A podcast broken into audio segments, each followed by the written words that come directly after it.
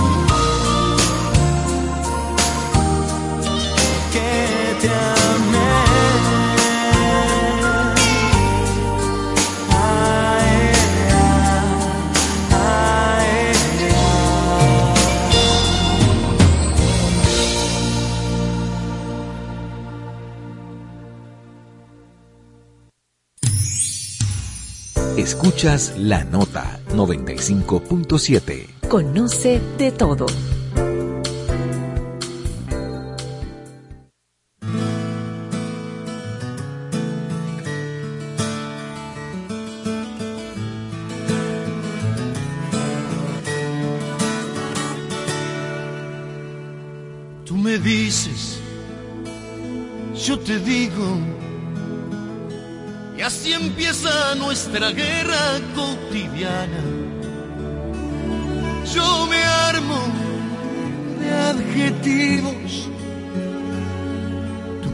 Conjugas el peor de mis pasados. Y te apunto donde duele, y te acuerdo el peor de tus pecados. Tú reviras la ofensiva y disparas donde sabes. Esta es la nota 95.7. Conoce de todo.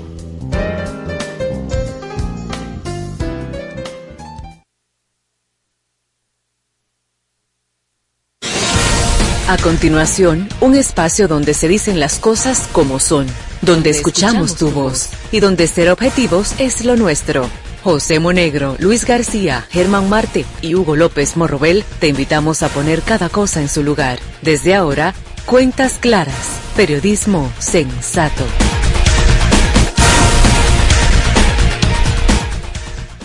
Muy buenos días, señoras y señores. En el aire a cuentas clara, que es el mejor espacio.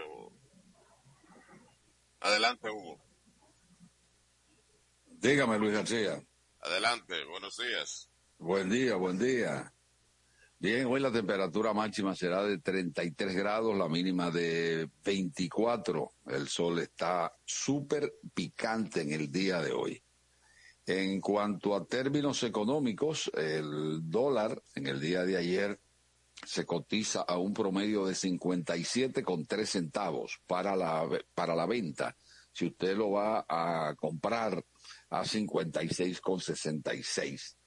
El euro, por su parte, se cotiza a 59,95, es decir, prácticamente en la barrera de los 60, mientras que el petróleo, a pesar de los vaticinios de que iba a aumentar en forma considerable, dado el problema que se está suscitando en Israel en su guerra contra el Hamas, se pensaba que iba a dispararse. Sin embargo, en el día de ayer bajó y se cotizó a 85,97.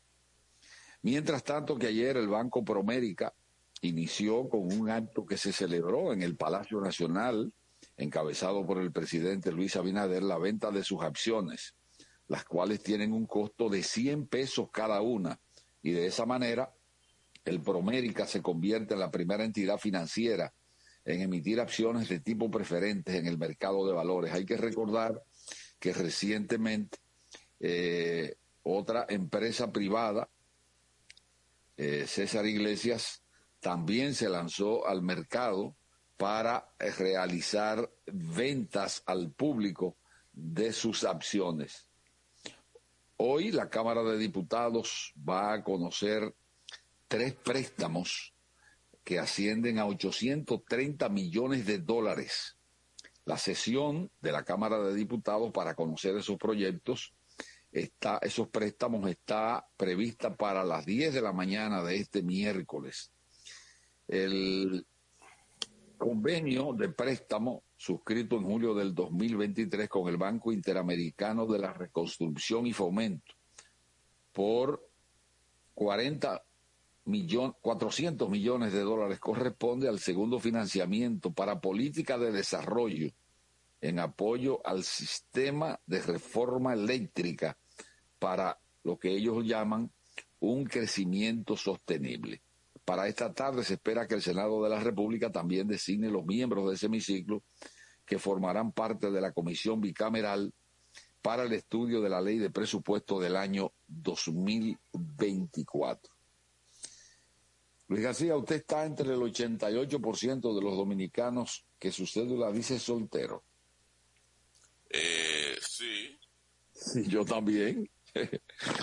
¿Y a qué se debe eso? Sería que cuando en esa época uno iba a sacar la cédula, aunque estuviese casado, o la sacó antes y se quedó así. Mire, lo que sucede es que la ley no lo obliga a que si usted tiene, ¿verdad?, eh, su cédula con un estado X, eh, por ejemplo, si usted va a casarse, ya usted se ha divorciado, pero usted no ha ido a cambiar su estado civil en la cédula. Su estado civil cambia automáticamente desde que usted hace la formulación del divorcio o del matrimonio. Pero eh, a veces usted no hace la diligencia de llevar y de pedir en la Junta Central Electoral que le hagan el, el, el ajuste. Y se queda así. Y hay gente que está casada, como la mayoría, ¿verdad? Este, y, pero dice soltero.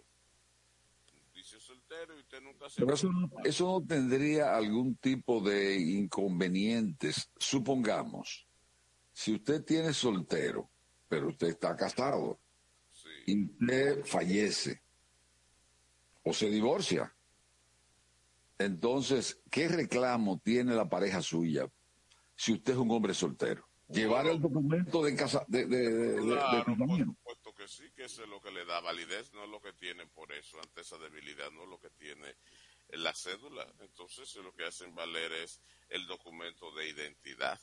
Pero Sí, peor la, aún, cédula, la cédula aquí es el documento de identidad. Y si Sí, el pero documento de no es, no es el que lo utiliza como validez, sino el documento, el, el acto civil que usted hace. Eh, tiene ¿cuáles más peso entonces que la cédula. Por supuesto que sí. por Ah, pues yo, es que yo pensaba que la cédula, la cédula es el documento donde usted tiene que hacer cualquier tipo de contrato. Presénteme la cédula. Pero Sí, lleve el acta de matrimonio. pero vamos a hacer el siguiente ejercicio. Usted eh, llena una aplicación X. Hay múltiples formas de aplicar para tal cosa. Y usted llena un documento. Le piden su cédula. Y le copian su cédula y lo ponen ahí. Pero el documento dice Estado Civil. Y la cédula dice soltero. No, eso no lo toman en cuenta, que si dice soltero y usted pone casado, lo que toman en cuenta es lo que usted anotó allí. Bueno, pues yo, yo lo que creo es que la, la Junta Central Electoral, que es la que maneja la, el documento de identidad, debe hacer una campaña en ese sentido, que el que esté casado está casado, no, el que está eso soltero está se puede soltero. hacer. Y precisarlo en la ley. Precisarlo en la ley. Pero bueno, Hugo López, mañana, probablemente sea mañana no, vamos a decir que dentro de una semana, dale una semana nada más a eso, para que usted amanezca más pobre, más endeudado. Espérese, espérese, espérese, espérese, espérese. No me dé malas noticias porque no. No, no, no. no ¿En qué sentido. ¿En qué sentido va usted a estar más pobre y yo también?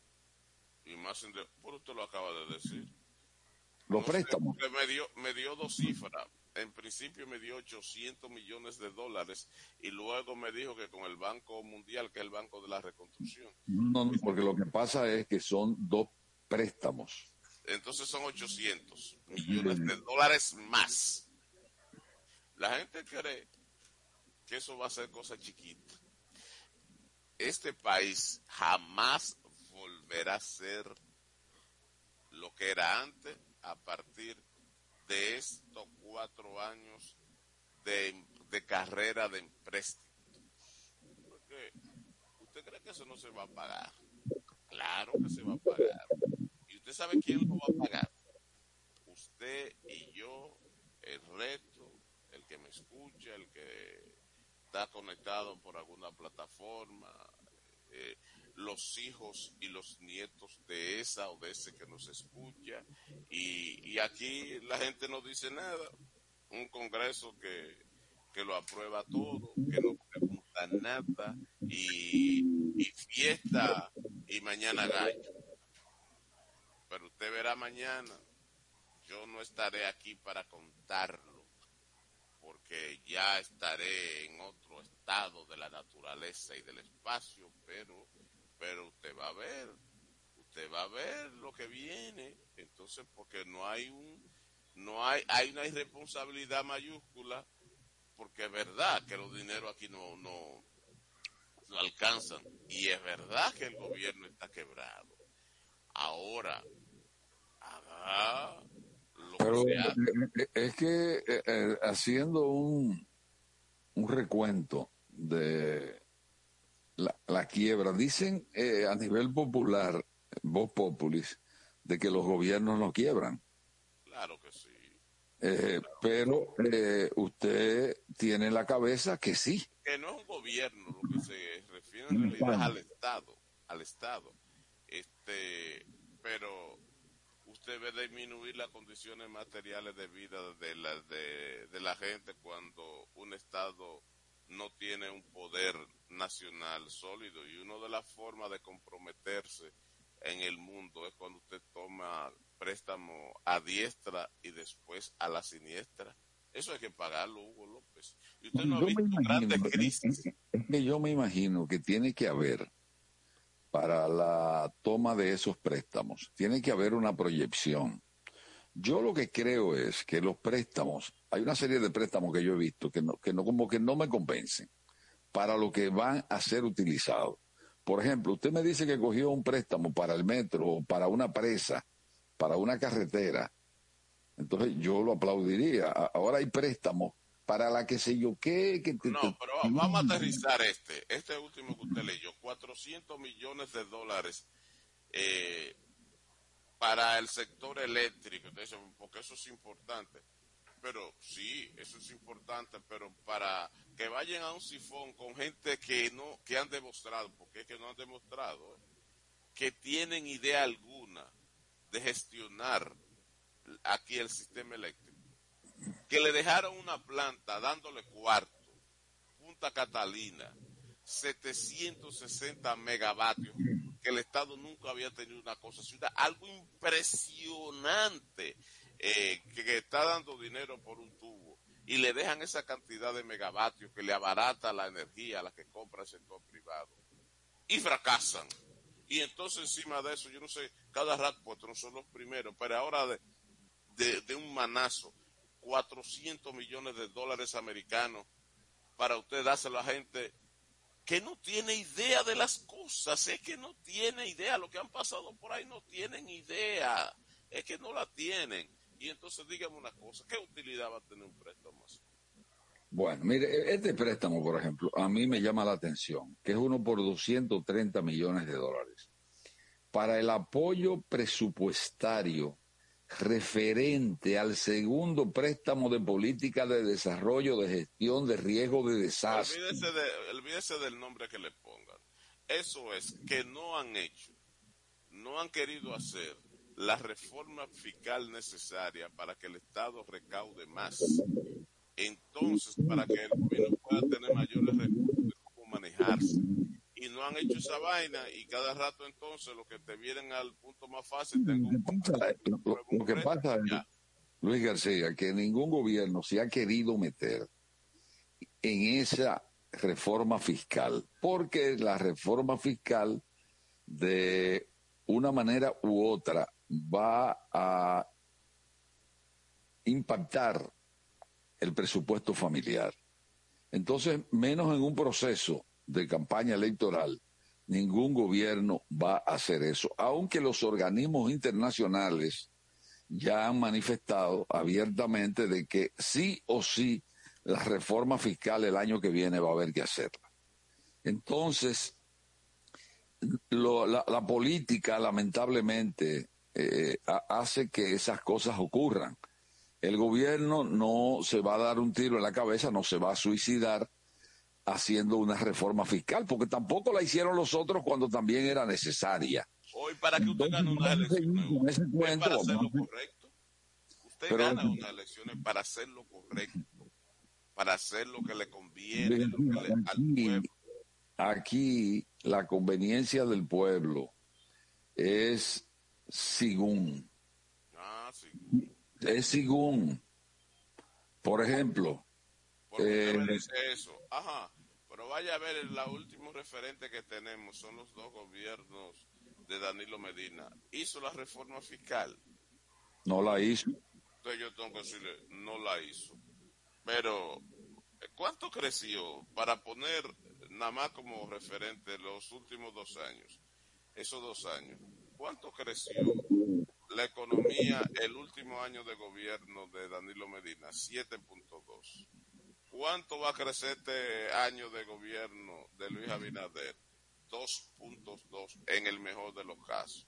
Cuando Pero usted usted tiene, tiene, que, usted, tiene que, usted tiene que tomar en cuenta también que la situación de aquella época antes de la pandemia es totalmente diferente a la actual, porque el crecimiento de las economías del mundo, en su gran mayoría, ha disminuido considerablemente. Incluso la economía china, que era la de mayor crecimiento en el mundo, se redujo considerablemente en estos últimos tres años, luego de la pandemia. La, economía estadounidense, y por eso usted ha visto que el, el, interés ha aumentado eh, en los ahorros etcétera, es precisamente por eso, para combatir la inflación.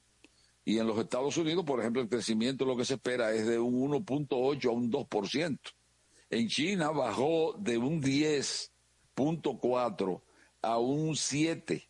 Es decir, que eh, es una situación exclusiva de la República pero, pero Dominicana. espérese, espérese. Es que usted no puede ser, usted no, eso sucede, pero usted no puede ser un Verstappen en el, en el ámbito del, del, Mismo. del automovilismo mundial la cabeza. O usted no, usted no puede ser un Jimmy Gibri en el ámbito del automovilismo nacional, que usted salir y promediar eh, primer lugar durante siete años y de ahí venir y caer en el último lugar. Usted podrá Bueno, depende, depende del motor que usted tenga, No, depende no. de la Ah, bueno, depende del motor de la inteligencia que usted tiene. Lo que pasa es que tenemos gente, mire, que no tienen idea de las cosas. Y si usted no tiene nada en su caquito, no puede dar nada. Mire, No eh, puede eh, dar eh, nada. todo es relativo, porque Ah, le relativo. Espérese. ¿quién manejaba o quién, cuál es el organismo que realmente mantiene en equilibrio tanto el crecimiento como la el endeudamiento y la tasa de, de- de cambio? Es el Banco Central. Y el Banco Central está siendo dirigido exactamente por la misma persona que estaban durante el gobierno de, Danilo Medina. Entonces, no creo que sea falta de inteligencia, sino que las circunstancias son diferentes. Ahora, con esto no quiero aprobar el hecho de que no haya préstamos, que, no, que para, para mí ese último de 230 millones de justific- no tienen una justificación eh, como tan convincente. Me puso el, el- el ejemplo de Valdés Albizu. Este, Exacto, Valdés Albizu es no, el científico no, la- no le voy a poner un ejemplo. Usted, usted sabe que las golondrinas migran dependiendo de la estación del año. Entonces Y entonces-. ¿Eh? Usted está llamando golondrina Valdés. Espérese, espérese. Entonces, la gente normalmente avista el advenimiento eh, de la primavera cuando ve que comienzan a llegar las golondrinas. Pero una golondrina No hace verano. no hace verano. No lo no no se nota cuando hay una. Puede ser, está ahí Valdés Albizu, pero Valdés Albizu dentro de un engranaje general de la economía es uno, que él no hace nada, él no hace nada. Pero si usted ha llenado el gobierno de la cagistocracia, usted lo que ha hecho, que es la incapacidad para entender las cosas, para hacer las cosas en base al conocimiento. Entonces, nada que hacer. Entonces, ahora, lamento, lamento hindú. No, cada pueblo, en cada coyuntura, se da el gobierno que quiere y el gobierno que merece. Luego que no se queje ese pueblo entonces de cuando vengan los días de los lamentos y del crujir del diente. Que no se lamente porque cada pueblo se da, se da lo que quiere en democracia es un asunto que, que hay que respetarlo. Entonces, que siga la fiesta de los préstamos, que sigan endeudando a, a las 50 generaciones futuras que vienen y no, y bueno, entonces, en el ocaso de la vida de nuestros nietos dirán, pero qué mala suerte tuvo, tuve. A mí no me tocó vivir en un país que me contaron mis bisabuelos, que era una cosa donde los perros se amarraban con longanizas. ¿Verdad que Pedro Nada, no pasa nada, no pasa nada. chiquitico. Que Pedro siga la fiesta y que baile el que pueda. Pedro Mil le queda chiquitico a usted. Ah, usted se no. convirtió en un poeta. Ah, poeta, que de decir la verdad. Un poeta de mal agüero porque usted cree que esto se va a acabar, que esto se está cayendo. Y, y la verdad es que yo entiendo que hay muchos préstamos que quizás no valen la pena realizarlo. Pero hay otros que sí. Por ejemplo, el sistema eléctrico nacional, que en realidad es un desastre, porque hay que decirlo así. Eh, sin embargo, no se va como gobierno usted a cerrar los ojos y no darse cuenta de las prioridades y de los problemas que tiene para no tratar de solucionarlo, porque para eso que es el gobierno, para solucionar los problemas que hay. Que haya habido incapacidad o haya incapacidad en algunos estamentos del sector eléctrico para no haber solucionado esa situación es otra cosa. Pero entonces, si eso existe y está esa, e- esa, esa falla, usted tiene que buscar la forma de solucionarlo. A través de un préstamo, vamos a buscar el préstamo, porque eso es así. Yo lo que le digo es- Bueno, el camino corto, el camino adecuado en un momento determinado, porque el problema sería empantanarnos, dejar que las cosas no fluyan y por evitar un préstamo, eh, no tratar de solucionar el problema. Es- esa es la, la- la- la situación que se da eh, con esto de, de tomar préstamos. Yo no sé si lo leí en Macabeo, en primera o segunda de Macabeo, lo leí en el eclesiástico. El asunto es que lo leí en algún punto de, de, la Biblia, eh, que dice que hay caminos que los incautos le parece un camino bueno, pero que por su ignorancia es un camino de la muerte. Este, Eso eso se da en todos los sistemas, Luis García, y usted lo sabe de memoria. Eh, La esclesiate no estaba en esa época la economía, los problemas, las relaciones internacionales. Eh, es una cosa diferente. Cuando a mí me vienen a interpretar eh, algunos de esos eh, párrafos de la Biblia o de cualquier libro de aquella época, los tiempos son diferentes, la gente ha cambiado, la economía ha, han cambiado. Antes usted daba un mango para que le dieran un cajuil si era lo que usted necesitaba, lo que le llamaban el trueque. Y yo eso lo vi. Bueno, yo te voy a dar 30 libras de yuca y tú me vas a dar cuatro galones de leche. Pero ya eso no es así. Ya. La vida ha evolucionado.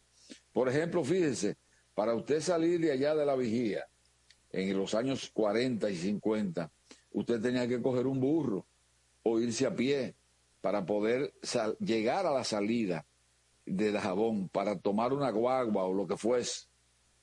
Pero hoy no. Fíjese que ayer el Ministerio de Obras Públicas y el presidente toma eh, la palabra, dice que va a invertir 11.200 millones de pesos para asfaltar.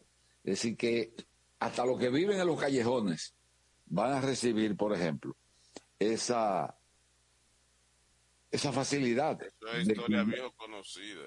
Eso es porque, ¿por qué usted cree que, que van a faltar? Bueno, eso lo hizo Gonzalo Castillo cuando fue ministro de Obras Públicas. Entonces, ¿usted cree que la- no es la misma eh, medicina que le están dando a la gente? ¿Y cuándo lo intensificó Gonzalo Castillo? No, no, no, yo le digo que una misma cifra similar de 11.200 millones de pesos.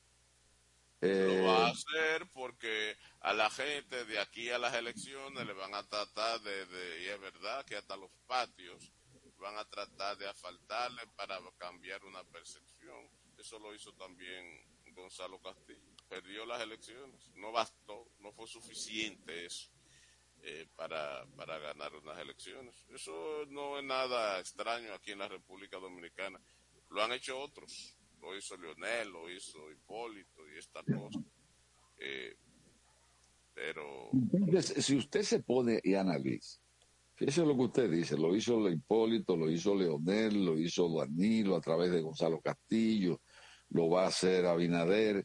Entonces lo que mantenemos es una rutina, una rutina de gobiernos. Sí, pero, pero un gobierno, sí, eso es, es verdad, aquí hay poca creatividad.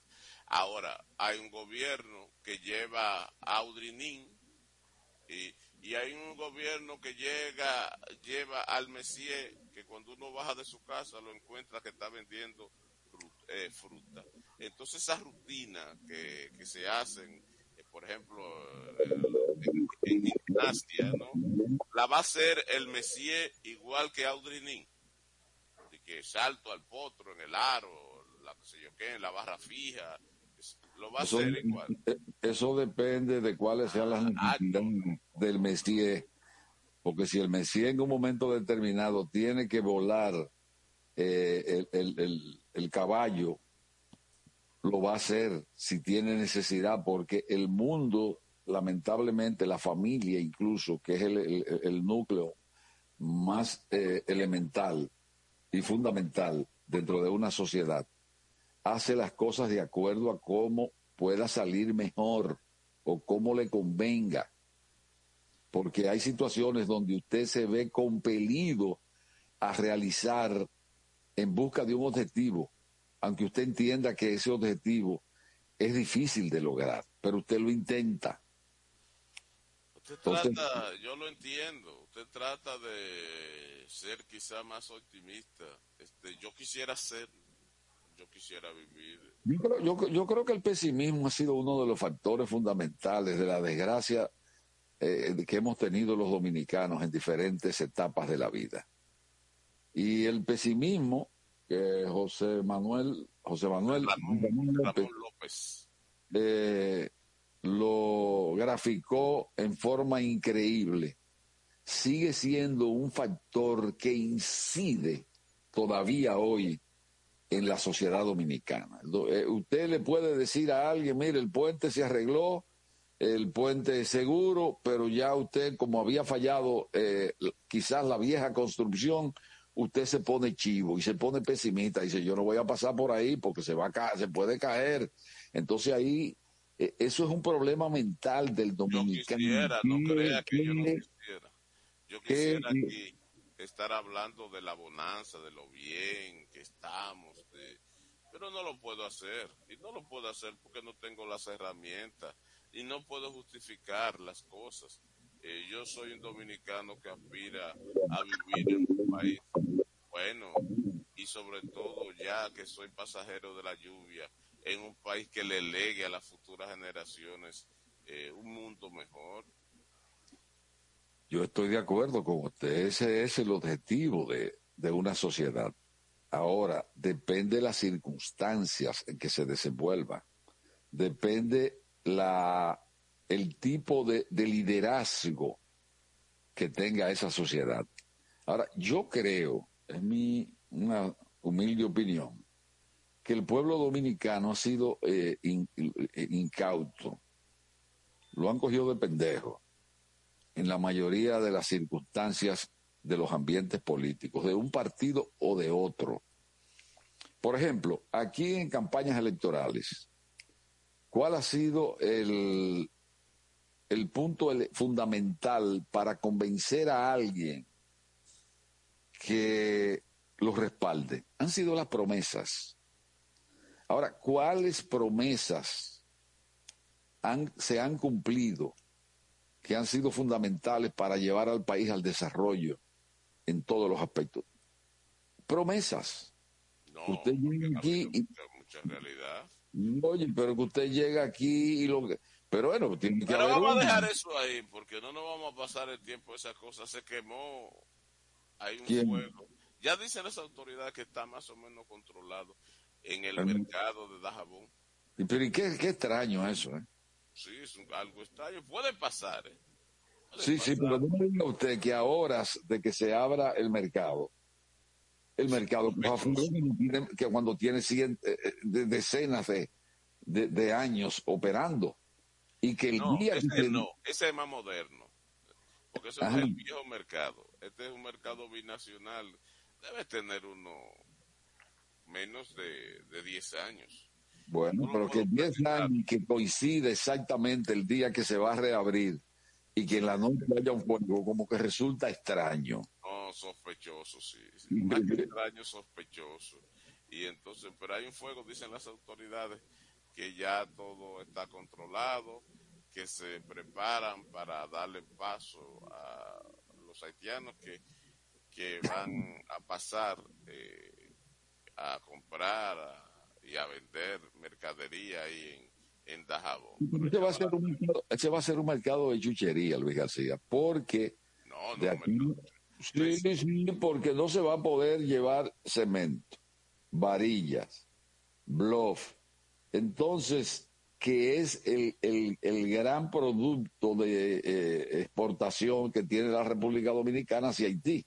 El hecho de que se compren tres tenis y cinco plátanos y cien cantones de huevo, eso no, que eso podría ser la economía popular de dos o tres gente, pero eso no tiene la incidencia que tenía la, la, la, la exportación de materiales de construcción. Ah, no, el, la exportación de materiales de construcción no se hace ahí, se, ahí podrán llevar una que otra funda de cemento, pero no se hace por otra no, vía. Está prohibido, está prohibido eso por, por el sí, sitio. sí, sí, pero que no tenía que ver directamente con ese negocio ahí, con, con el mercado binacional. el mercado ese de. Sí. Tenemos que irnos preparando de, de, para de hacer una, la, nuestra primera pausa, ya son las... Yo quiero que usted me analice el, el desvío del río que han hecho los haitianos. Vamos a hablar de eso eh, después de la pausa. Escuchas Cuentas Claras en 95.7 La Nota. Conoce de todo. Les presento a Juancho. ¿Qué lo que? Juancho era muy obeso. Redondo, manito. El mes pasado empezó el gimnasio. En la primera semana perdió 100 libras. De tener una barriga de Santa Claus, pasó a tener cuadritos en solo tres semanas. Roca y pico. Hoy le dio con 500 libras a pecho. Con apenas un mes de ejercicios, participará en su primer evento de fisiculturismo. No te lo creíste, ¿verdad? Si no te crees lo de Juancho, ¿cómo le puedes creer a alguien que promete duplicar tus ahorros en 30 días? Si ganarte el dinero es difícil, no lo arriesgues tan fácil. Confía tu dinero a entidades supervisadas. Más información en misioncentinela.com. Superintendencia de Bancos de la República Dominicana. Somos dominicanos cuando compartimos lo que tenemos con los demás, cuando nos reímos de los obstáculos o lloramos de la risa. Somos dominicanos cuando le ponemos ritmo al silencio, cuando somos el alma de la fiesta y cuando decimos con orgullo de dónde somos. Por eso, lo dominicano se pega, porque cada día más estamos orgullosos de estar mejor. Gobierno de la República Dominicana. El mundo ya es muy complejo. Por eso, queremos hacerlo diferente. Simplificarte la vida. Para empezar, pondremos todos tus servicios, móviles y del hogar, en un solo plan, con más internet y aumento de velocidad a un solo precio. Así de simple. Y este es solo el comienzo. Altis, la red global de los dominicanos. Construir, operar, mantener, expandir y monitorear el sistema de transmisión eléctrico del país es la función de la empresa de transmisión eléctrica dominicana para proveer servicios de transporte de energía y telecomunicaciones de calidad, estable, eficiente y permanente, impulsando el desarrollo económico, social y ambiental de la República Dominicana. Seguimos trabajando para unir el país con energía. Empresa de Transmisión Eléctrica Dominicana, ETED, uniendo el país con energía. Juanchi, dime a ver. Oh, tranquilo, aquí en lo mío, organizando la bodega. Mira todo lo que me llegó. Epa, pero bien ahí. ¿Y tú qué? Cuéntame de ti. Aquí contenta. Acabo de ir con mi cédula a empadronarme. ¿Empadro qué? ¿Y qué es eso? Mira, hombre, eso es que te inscriben para votar por tus candidatos de RD, pero desde el exterior, como si tú fueras a votar allá, pero viviendo aquí. Porque, ajá, uno vive aquí, pero el corazón lo tiene allá. ¡Sabroso! Pues llévame contigo que yo no me voy a quedar fuera. Vamos. Julia, busca tu cédula que vamos allí a empadronarnos. Empadrónate por la patria que llevas dentro. Junta Central Electoral. garantía de identidad y democracia. Somos dominicanos cuando compartimos lo que tenemos con los demás, cuando nos reímos de los obstáculos o lloramos de la risa. Somos dominicanos cuando le ponemos ritmo al silencio, cuando somos el alma de la fiesta y cuando decimos con orgullo de dónde somos. Por eso, lo dominicano se pega, porque cada día más estamos orgullosos de estar mejor. Gobierno de la República Dominicana. Que pase la reparación del carro. Que pase la bicicleta. Que pasen las vacaciones. Y ahora, a juntar todos esos gusticos en una sola cuota fija mensual. En APAP, pon todas tus deudas en una sola cuota con borrón y cuenta nueva. Tasa fija hasta 5 años y precalifícate 100% digital a través de nuestros canales. Asociación Popular de Ahorros y Préstamos. Somos parte de tus planes.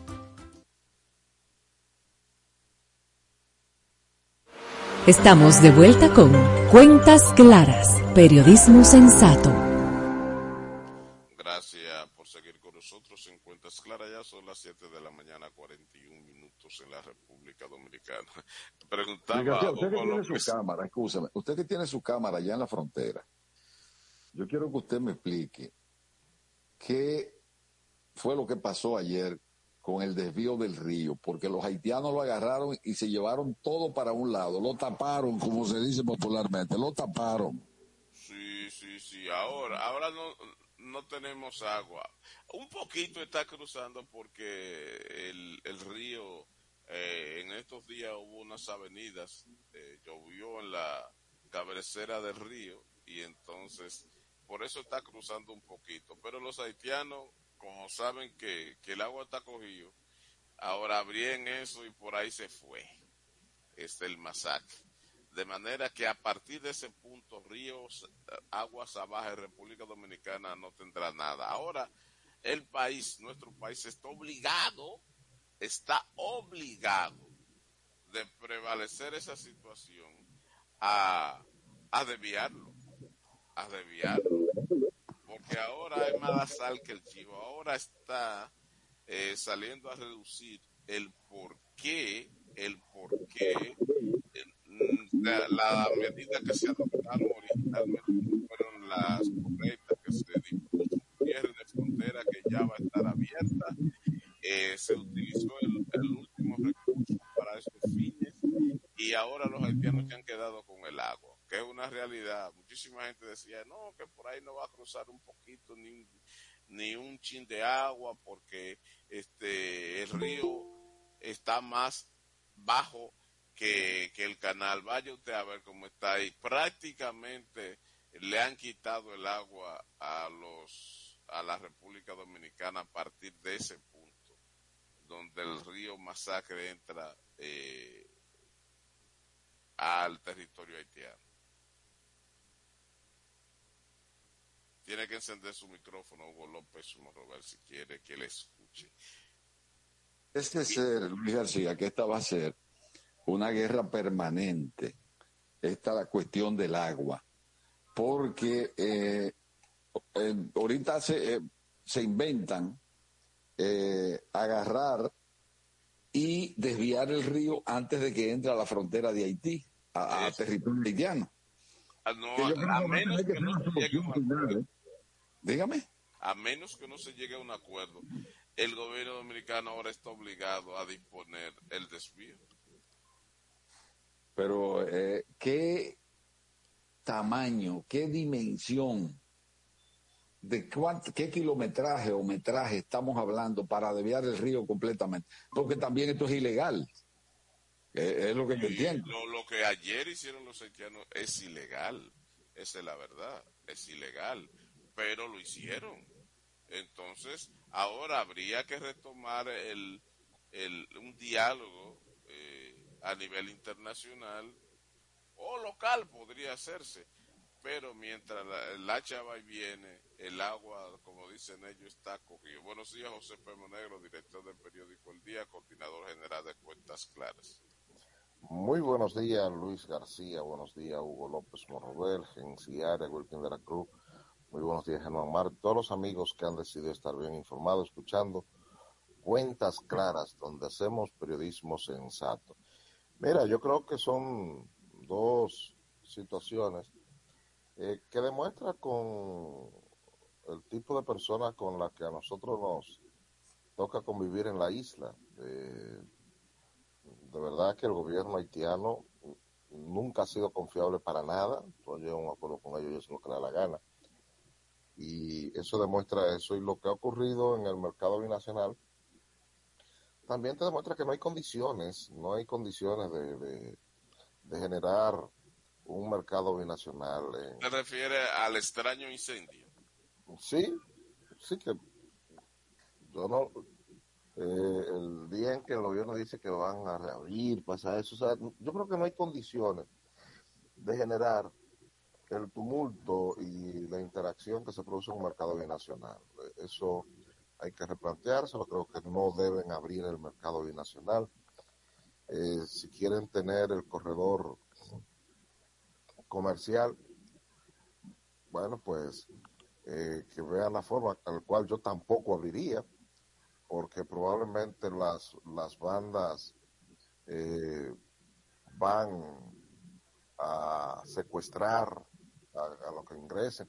Y te voy a decir una cosa, que es algo que maliciosamente no se ha planteado. La mercancía que entra por el mercado, por, por los puntos fronterizos, paga aduana a Haití, o sea que Haití también está dejando de percibir ingresos aduanales por todo ese el comercio que no se está eh, generando de manera formal, tanto por las aduanas como por mar y, y, y aire. Eh, yo creo que no hay condiciones para eso. Creo que la frontera debe mantenerse eh, cerrada por completo hasta que haya una situación de garantía de ambos países. Y este momento Haití no da garantía de nada. El problema, Monegro, es que no es tan fácil y que eso no se puede decretar ni dar por una orden administrativa. Por lo siguiente, es la presión que ejercen los habitantes de ambos pueblos, de ambos países. Yo Mira, dudo, Luis García, José Monegro duda que la decisión haya sido tomada por la presión de del colmadero de Dajabón o del almacenista de, de Elías Piña. No, no, no, no, no creo que la haya sido por eso. Yo creo más que ha sido por la presión de gente como Fernando Capellán, de los vendedores de varilla y ese tipo de cosas. Estoy convencido de que la decisión del gobierno no se generó por, por eso.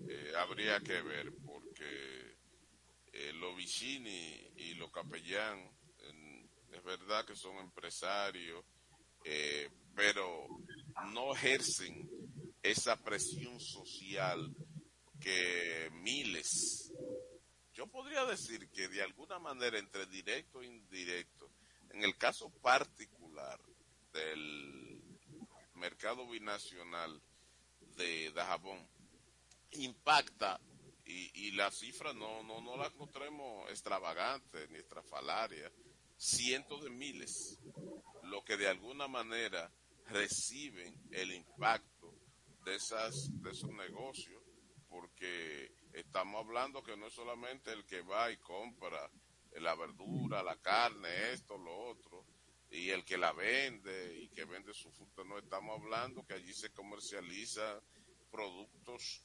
comerciales, embutidos, eh, huevos, carnes. Estamos hablando de una actividad comercial bastante, bastante considerable.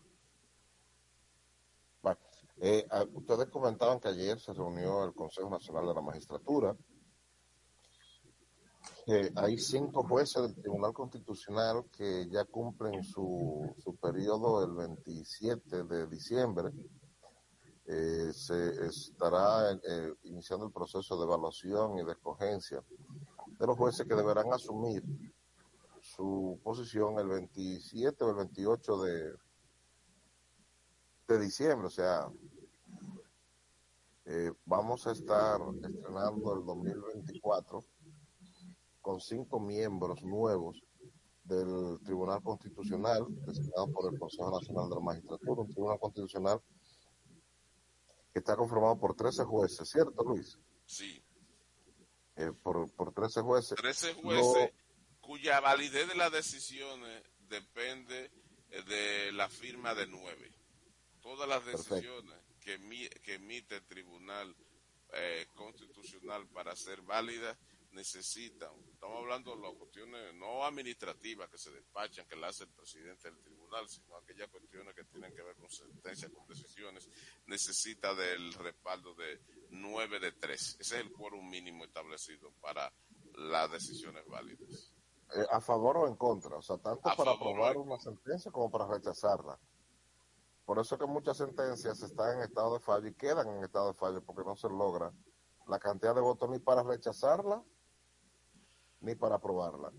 Entonces, esta, esta elección tiene la peculiaridad de que incluye al presidente del Tribunal Constitucional, don Milton Ray Guevara, quien, hay que decirlo sin, sin timidez, se ha distinguido en, en el desempeño de sus funciones durante 12 años en el Tribunal Constitucional y con bastante muy muy eh, entusiasta.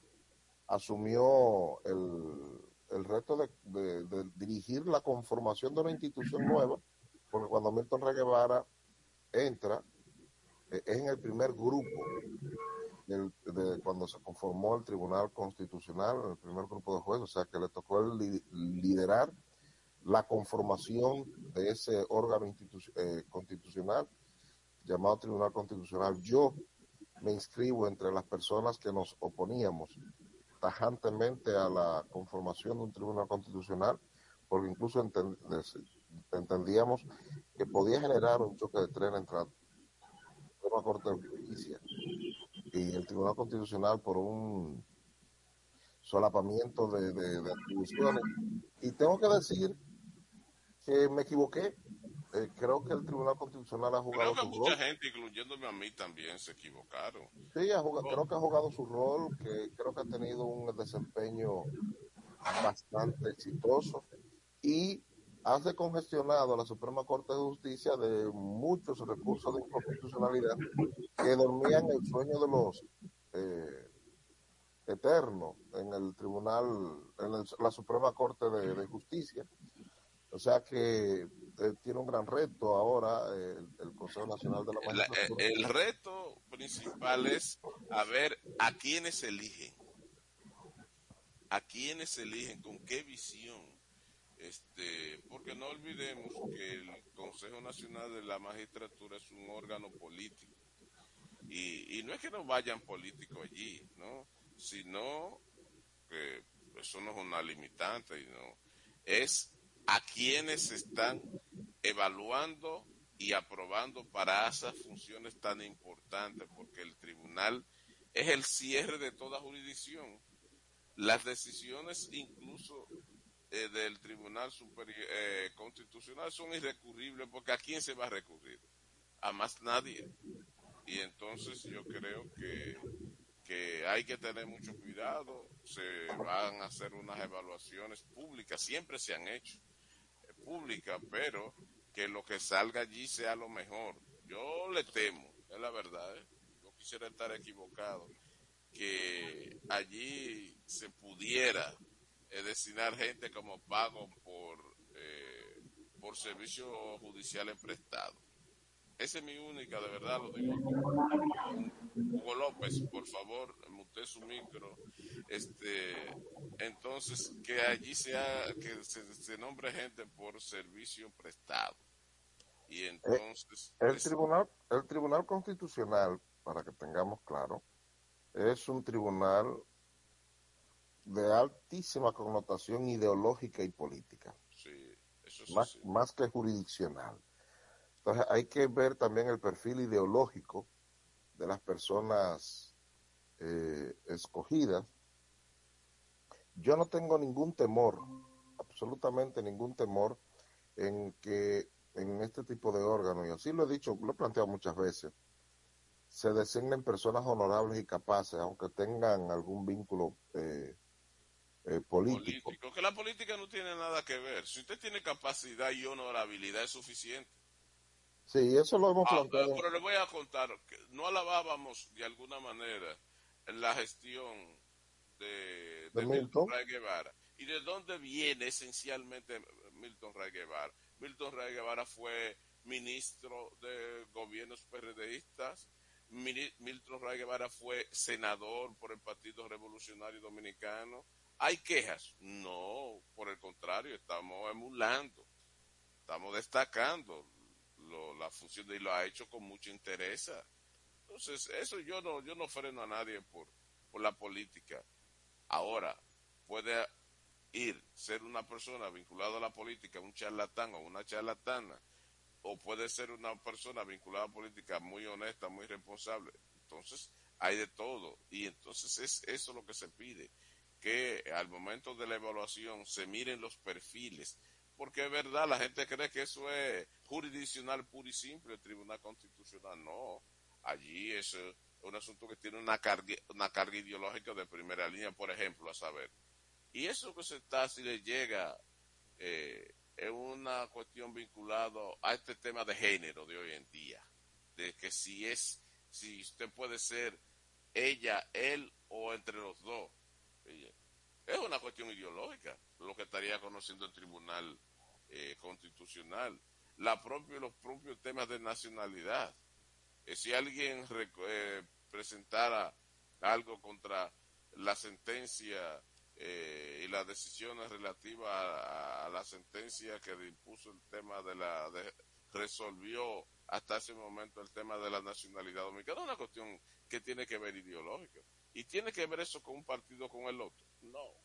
Entonces yo pienso que eh, hay que tener mucho cuidado hay aquí gente suficientemente preparada para, para ser miembro del Tribunal Constitucional, completar esa matrícula, que es rotativa, es decir, eh, cada, me parece que cada tres años tiene que reunirse el consejo porque eh, van saliendo y entrando. Así que, que esperamos que lo que ingresen ahora, que seguramente al final de este año, sean tan buenos o iguales que lo que van a salir los cinco magistrados a los cuales el país le debe por su eh, gestión prestada. Vamos a la pausa y cuando retornemos vamos a hablar de deportes con Hugo López Morrover. Nada de confusiones. Estamos con Cuentas Claras. Periodismo sensato.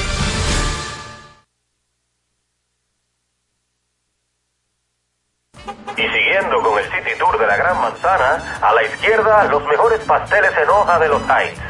A nuestra derecha venden un sancochito calientico como la isla Very Good. Y al frente, el banco que llegó a los países para estar más cerca de los suyos. Porque donde haya un dominicano, ahí van a estar con él. Único banco dominicano en Nueva York. Banreservas, el banco de todos los dominicanos. Somos dominicanos cuando compartimos lo que tenemos con los demás. Cuando nos reímos de los obstáculos o lloramos de la risa. Somos dominicanos cuando le ponemos ritmo al silencio. Cuando somos el alma de la fiesta y cuando decimos con orgullo de dónde somos. Por eso, lo dominicano se pega. Porque cada día más estamos orgullosos de estar mejor. Gobierno de la República Dominicana.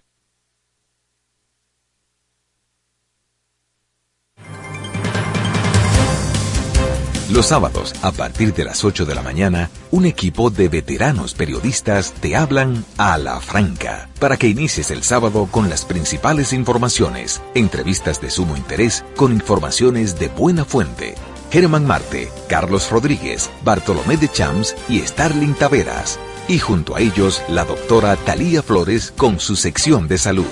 Ellos te hablan a la franca cada sábado de 8 a 10 de la mañana por la nota 95.7. Conoce de todo.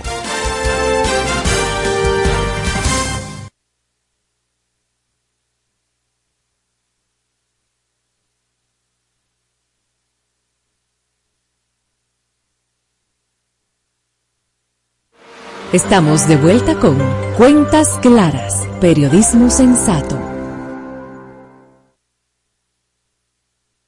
Este segmento llega a ustedes gracias a Ban Reservas, el banco de todos los dominicanos. La acción, la victoria, la emoción.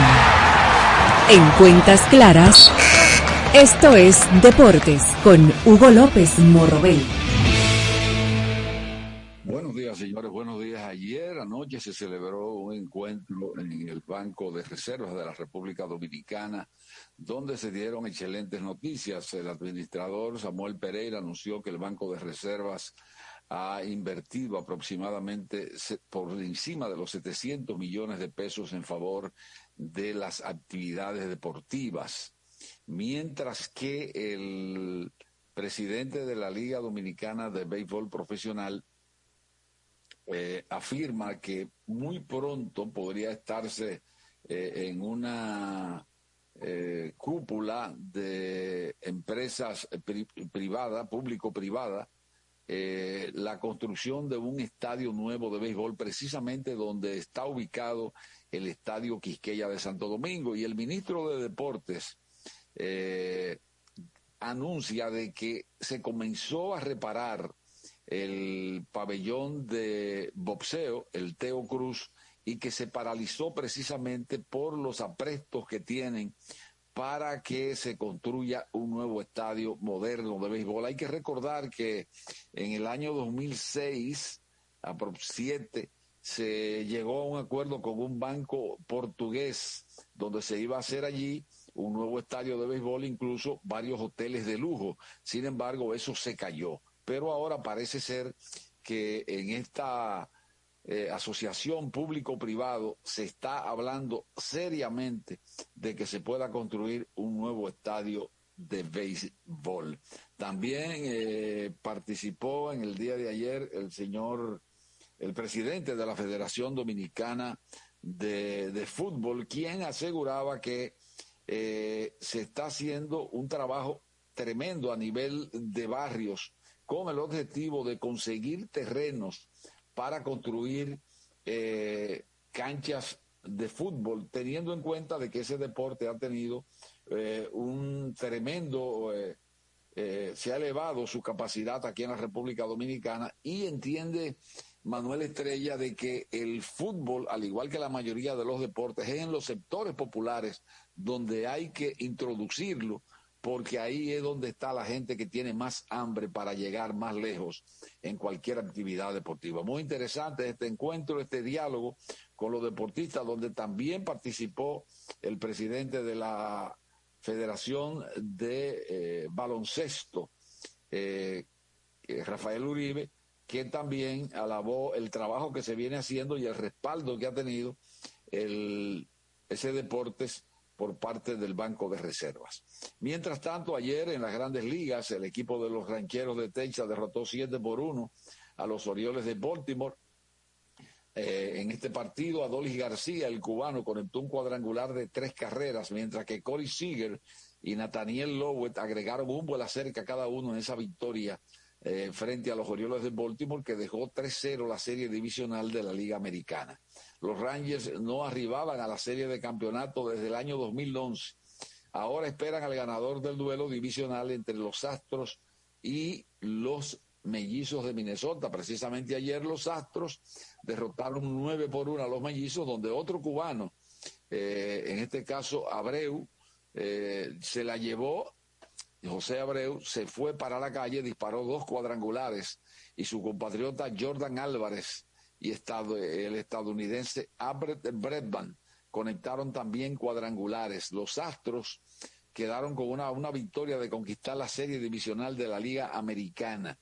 Álvarez se ha sacado la pelota del parque en cada uno de los tres partidos ya jugado y suma cuatro honrones y seis remolcadas. El dominicano Cristian Javier, con un gran desempeño, lanzó cinco entradas en blanco, ponchó a nueve y permitió apenas un imparable, tremenda labor del dominicano eh, Cristian Javier, en la cual los Astros tenían todas sus esperanzas.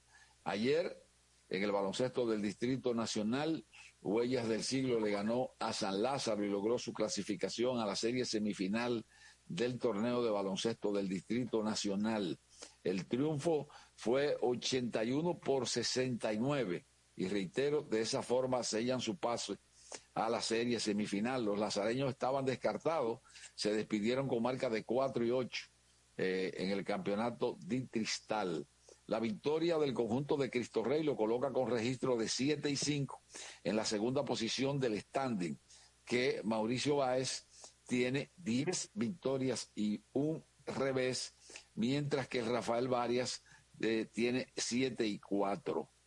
Eh, hay que decir que en el día de hoy continúa esta, este torneo a partir de las 7 de la noche, Mauricio frente a Bameso y a las 9 San Carlos enfrentará al Rafael Varias. Fernando Tatis anunció ayer que va a estar presente en por lo menos 20 partidos en el torneo de béisbol profesional de la República Dominicana, jugando para el conjunto de las estrellas orientales.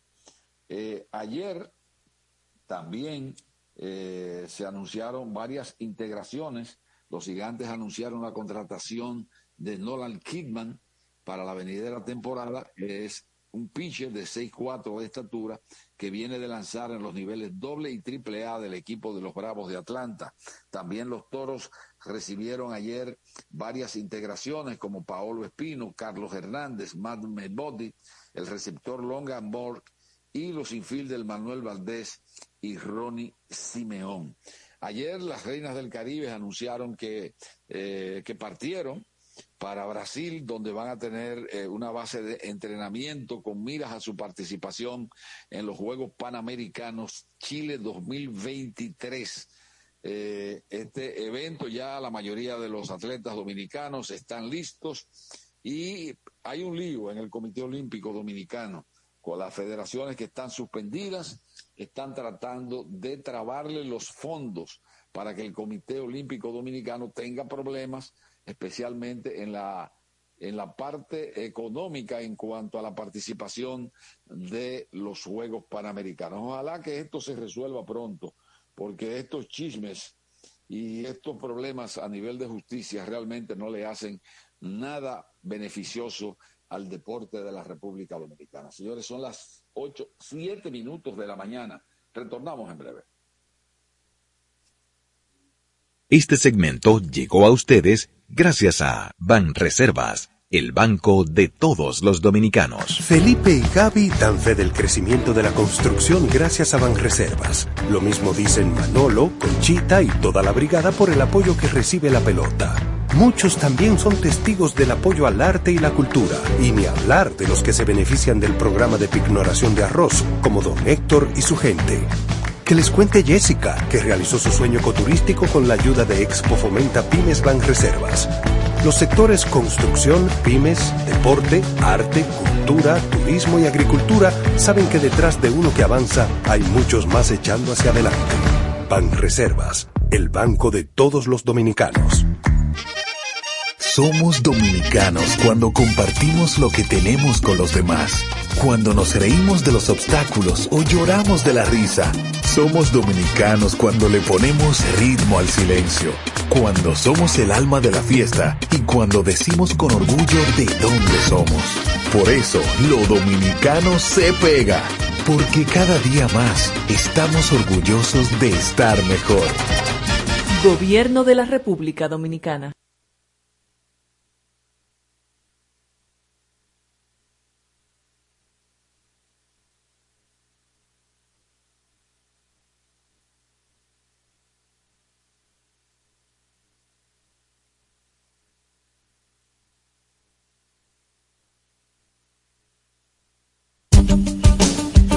En la nota, Susana Flete y Danira Caminero te informan sin medias tintas ni trasfondos. En apuntes, periodismo directo y sin censura.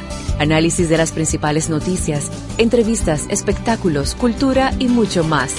Apuntes, cada sábado de 7 a 8 de la mañana por la nota 95.7. Conoce de todo.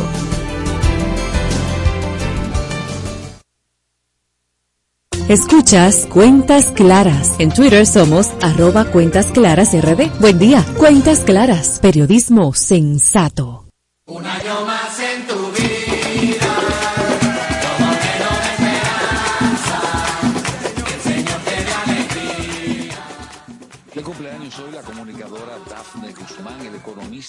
economista José Bogar, el político Julio Mariñez, la ex diputada Betsaida Santana, la profesora Esther Irujo, el solterista Claudio Díaz, también la abogada Linda Castillo, la señora Elena Ortega, también hoy de cumpleaños el agricultor Germán Toribio, el contable o la contable Mari Carmen Delgado, el pediatra Dionisio Encarnación y la profesora Lourdes Morales. Para todos ellos, Cuentas Claras les desea mil felicidades y que lo gocen.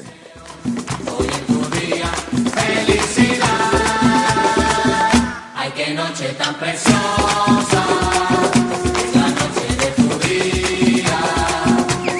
De alegría. En esta fecha.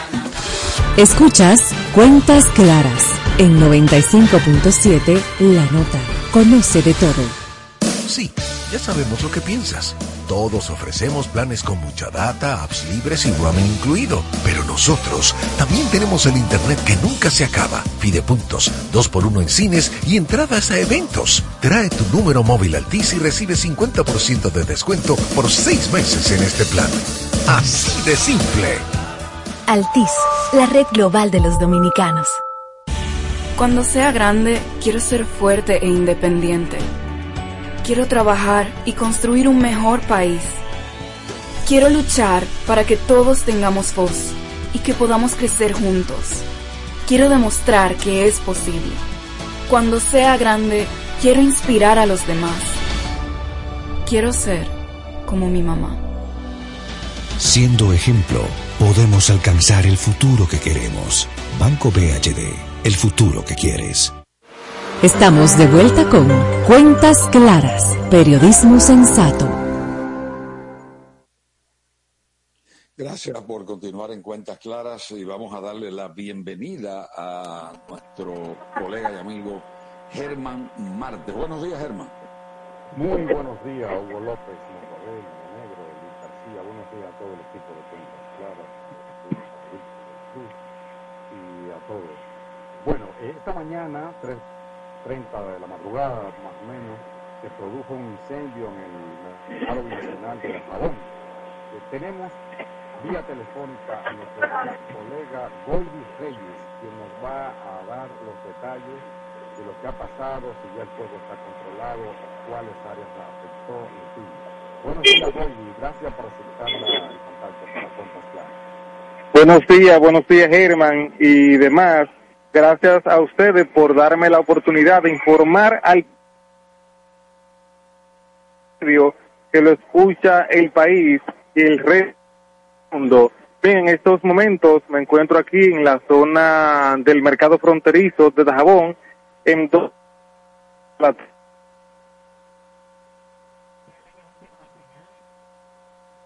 Goyi, eh, tenemos alguna dificultad con la señal, algún fallo técnico. Mira a ver si te puedes mover un poquito. Eh, Goydi Reyes, desde Dajabón, para darnos los detalles de este incendio que afectó eh, una parte de o varias áreas del mercado binacional de Dajabón. que inició en la madrugada. Goydi, ¿estás ahí?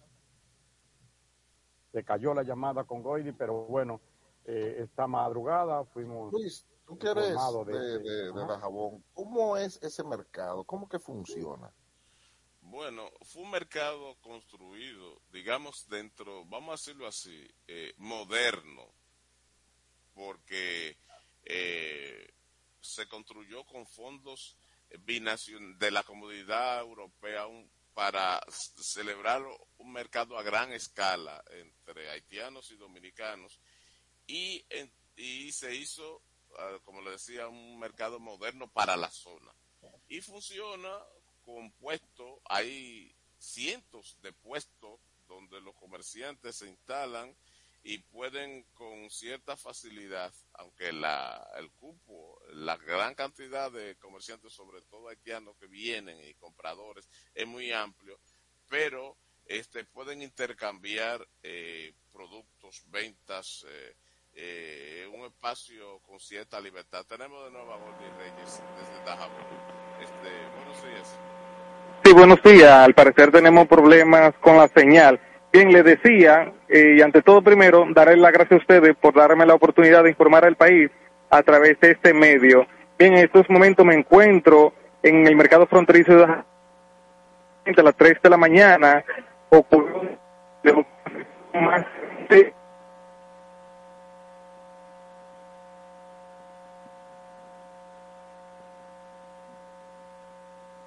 Estuvimos teniendo problemas con, con la comunicación. con, con la comunicación.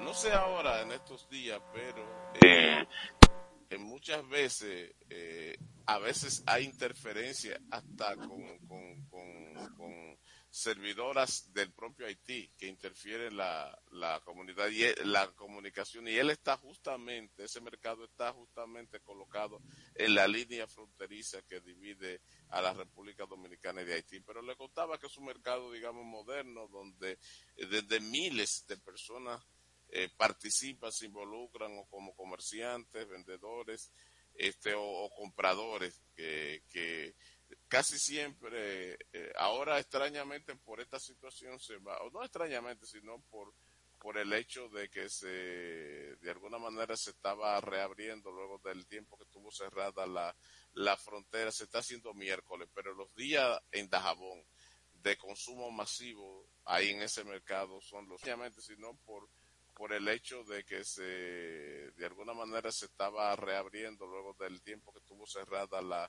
la frontera, se está haciendo miércoles, pero los días en Dajabón de consumo masivo ahí en ese mercado son los eh, como, di- eh, como dijo el presidente, de, bajo estricta vigilancia militar, los, los eh, haitianos que van a entrar no podrán entrar en vehículos, sino peatonal temporalmente, eso va a ser el viernes, pero ya hoy debían pasar los vehículos para allá.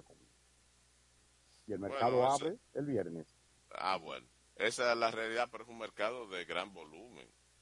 Por eso eh, va más allá de cualquier presión que pudieran hacer empresarios, porque la presión la hacen ambos pueblos, es decir, tanto haitianos como dominicanos, por, porque muchísima gente, yo me arriesgaba a decir esta mañana que cientos de miles de personas de alguna manera eh, dependen o, o interactúan con ese mercado de la región norte, que hay que decirlo, es el mercado de mayor potencial porque eh, el corredor de República Dominicana hacia Haití es amplio, es decir, no tiene, eh, no se tienen los problemas que en el sur, porque que, lo que conocen el corredor sur o uno de los corredores del sur, como por ejemplo, que es el que conduce a Puerto Príncipe a través de Malpase, tiene, o Malpaso, tiene serios eh, problemas porque eh, por el, el lago Sumatre, la carretera que bordea ese lago, es bastante complicada porque el lago prácticamente se ha ido ha ido tomando esa carretera y, para habilitarla bien tendrían que hacerse grandes inversiones. Y entonces por aquí no porque usted entra de Dajabón a Juana Méndez eh, y puede llegar eh, con buenas carreteras hasta Cabo Haitiano y de ahí si quisiera seguir dándole vuelta a la isla eh, iría hasta Puerto Príncipe y otras comunidades. Lo único que de esa manera resulta muy costoso el traslado eh, no si lo hiciera directamente por la vía del corredor sur de, de Malpaso, porque ahí apenas son 51 kilómetros lo que separan a la República Dominicana de la capital, capital haitiana, Puerto Príncipe. Bueno, yo creo que con esa explicación que nos da Luis García tenemos más o menos una, una idea de, de qué que estamos hablando, porque muchas veces hablamos de mercado binacional, mercado binacional, como, y no tenemos idea de qué es de lo que se está hablando. Eh, o sea que hoy amanecimos con esa casualidad del incendio del mercado. Casualidad, casualidad que mueve a sospecha porque estamos ahora, o sea, eh, se produce apenas en el umbral, ¿verdad? De la reapertura de la, de la frontera después de un tiempo cerrada. Eso va a traer Hay- problemas, por más eso- vueltas que sí, ustedes eso- le den eso- y que quieran acotecarlo, eso eso, va a puede- traer problemas. Claro, eso puede, puede ocurrir eh, de manera fortuita, pero puede haber también manos criminales. Eh, sea como lo- sea, la- lo las autoridades tienen, tienen la- el, la- el deber de investigar a fondo qué motivó este incendio que podía ser, como dije, fortuito, pero podía ser provocado. Ca- Carlos Mar decía que el azar es una categoría histórica, pero categoría, yo no creo, yo no creo que lo que ha pasado ha sido una cuestión del azar. Creo que tenemos nuevamente a Gordy con nosotros. Ah, bueno, no. Este, vamos a hacer la pausa y cuando retornemos vamos a venir a la entrevista del día y vamos a conversar de economía con el maestro eh, Antonio Siriaco Cruz. Nada de confusiones. Estamos con Cuentas Claras. Periodismo sensato. Somos dominicanos cuando compartimos lo que tenemos con los demás. Cuando nos reímos de los obstáculos o lloramos de la risa. Somos dominicanos cuando le ponemos ritmo al silencio. Cuando somos el alma de la fiesta y cuando decimos con orgullo de dónde somos. Por eso, lo dominicano se pega. Porque cada día más estamos orgullosos de estar mejor. Gobierno de la República Dominicana.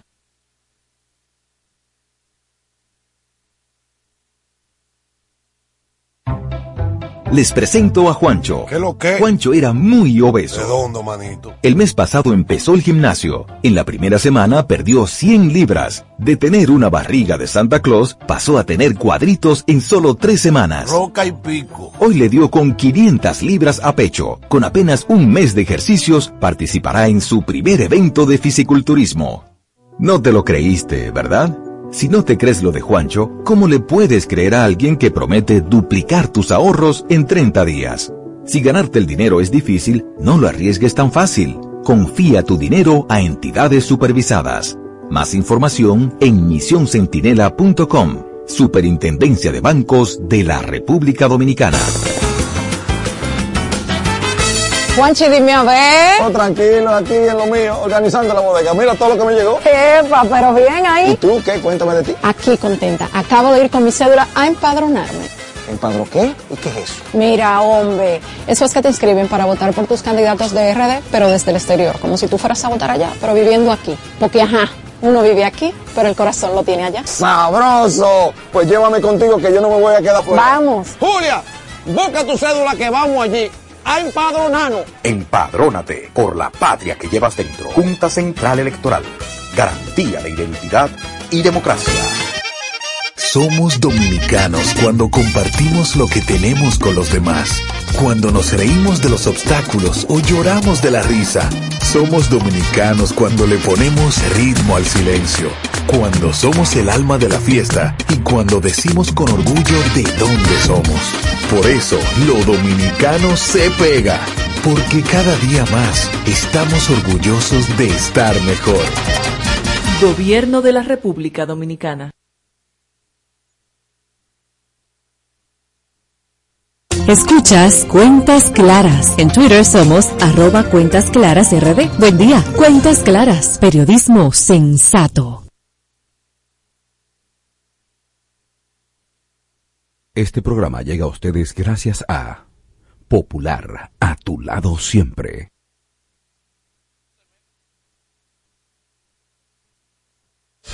Escuchas Cuentas Claras en 95.7 La Nota. Conoce de todo. Gracias por permanecer en sintonía con Cuentas Claras, donde hacemos periodismo sensato. Tenemos con nosotros a don Antonio Siriaco Cruz, decano de la Facultad de Ciencias Económicas de la Universidad Autónoma de Santo Domingo y miembro del staff de Cuentas Claras. Muy buenos días, Así doctor. es. Buenos días, José Monegro, Luis García, Hugo López, Hermo Martes, Ensi. Y a Juan Ramón, que hace mucho que no escucho de él. Profesor, estamos hablando al principio, escúchame Monegro, de los préstamos, pues se hablaba de un préstamo de 830 millones que está va a conocer hoy la Cámara de Diputados. Y, me, y ah, conversábamos con Luis García el hecho de que esto tiene una repercusión ya muy importante en el futuro de las nuevas generaciones por la gran cantidad de préstamos que se han eh, asumido en los últimos años en la República Dominicana. ¿Cuál es la situación al respecto? Bueno, eh, ustedes saben que ante la falta en el largo plazo, incluso eso ha afectado a todos los gobiernos, de hacer una gran reforma fiscal, evidentemente que los gobiernos han asumido el camino de los préstamos. Ahora, ¿qué ocurre con esto? Por ejemplo, en estos momentos la República Dominicana tiene una deuda consolidada, eh, incluyendo la del Banco Central, de 72 mil eh, ciento y algo, 72 mil 153 millones de dólares. Eso, en términos absolutos, es un monto bastante importante, eh, grande incluso. Y en términos relativos, cuando uno divide ese monto entre eh, el PIB de la República Dominicana, que es alrededor de 6.9 billones, eso da un, 59%, casi un 60%, si uno lo redondea. Que todavía eh, es un peso fuerte, ¿no? Y es de cuidado. ¿Qué ocurre con el tema del, del endeudamiento? Cuando la economía es de alto crecimiento, cuando la economía está creciendo, por ejemplo, como en periodos anteriores, que tuvo un crecimiento por encima del 5%, uno podría decir, bueno, la deuda puede tener cierta sostenibilidad, porque tú creces y el crecimiento te genera recursos y entonces tú puedes pagar fácilmente los intereses que eh, se, se, van generando y se van acumulando. Ahora mismo el porcentaje de intereses con respecto al Producto Interno Bruto estamos hablando de 3.2, 3.3 y eh, es un, incluso un porcentaje mucho mayor que el crecimiento de la economía. De manera que eh, eso en un, en un periodo de alto crecimiento, tú puedes decir, bueno, tú te endeudas y el crecimiento mismo te licúa la deuda. Pero cuando tú entras en periodos de bajo crecimiento, eso te genera un problema incluso de eh, políticas públicas y te limita la política económica en el sentido y básicamente la política de inversión. Y eso es lo que ha ocurrido básicamente a partir de surge la pandemia, en el año 2021 la economía tuvo una recuperación, pero ha venido un proceso lentamente de ralentización de la economía. El año pasado la economía creció alrededor de 4.5, bueno, pero ya este año la economía va a tener un crecimiento muy bajo. Y, incluso con la corrección en un primer momento, las proyecciones del Banco Central era un crecimiento de 4.5% y se ha venido corrigiendo hacia la baja. Y ya la última corrección es de un 3%. Pero la economía en los primeros de enero a agosto, la economía ha crecido apenas 1.5. De manera que si uno anualiza ese crecimiento, podría la economía este año crecer por debajo del 2.5, que es un crecimiento sumamente lento con respecto al crecimiento histórico que ha tenido la República Dominicana durante los últimos, los últimos años, las últimas décadas. Fíjense que mm, en, en, periodos anteriores la economía se venía endeudando, pero tenía un alto crecimiento y no parte del hecho de que cuando la economía crece es como una especie que eh, eh, genera una, que licúa la deuda, porque tú generas los intereses, los pagos de intereses y entonces eso eh, se, va, se van amortizando, pero cuando la economía es de lento crecimiento y la deuda se incrementa, entonces ya hay dificultad. ¿Por qué? Porque una parte importante, por ejemplo, de, eh, el, del presupuesto, tú tienes que dedicarlo al pago de intereses y le quita capacidad a los gobiernos de hacer inversión pública. Cuando tú observas ahora mismo cuánto se destina eh, en estos momentos, incluso en el presupuesto del 2000, 2024, lo que se está, eh, que está en el Congreso, prácticamente se está destinando, o se va a destinar mucho más eh, para el pago de los intereses que eh, la inversión pública. La inversión pública con el presupuesto reformulado este año será alrededor de 2.5. Pero el pago de intereses, que es una especie de pago directo que tiene que hacer. Es una, es un, es una, un mecanismo como de liquidez. Inmediatamente tú estás, estás destinando más del 3.1 o 2% del Producto Interno Bruto al pago de intereses. De manera que eso le quita capacidad a los gobiernos de hacer inversión pública. Y entonces, y se hace menos inversión pública, los niveles de crecimiento van a ser mucho menores.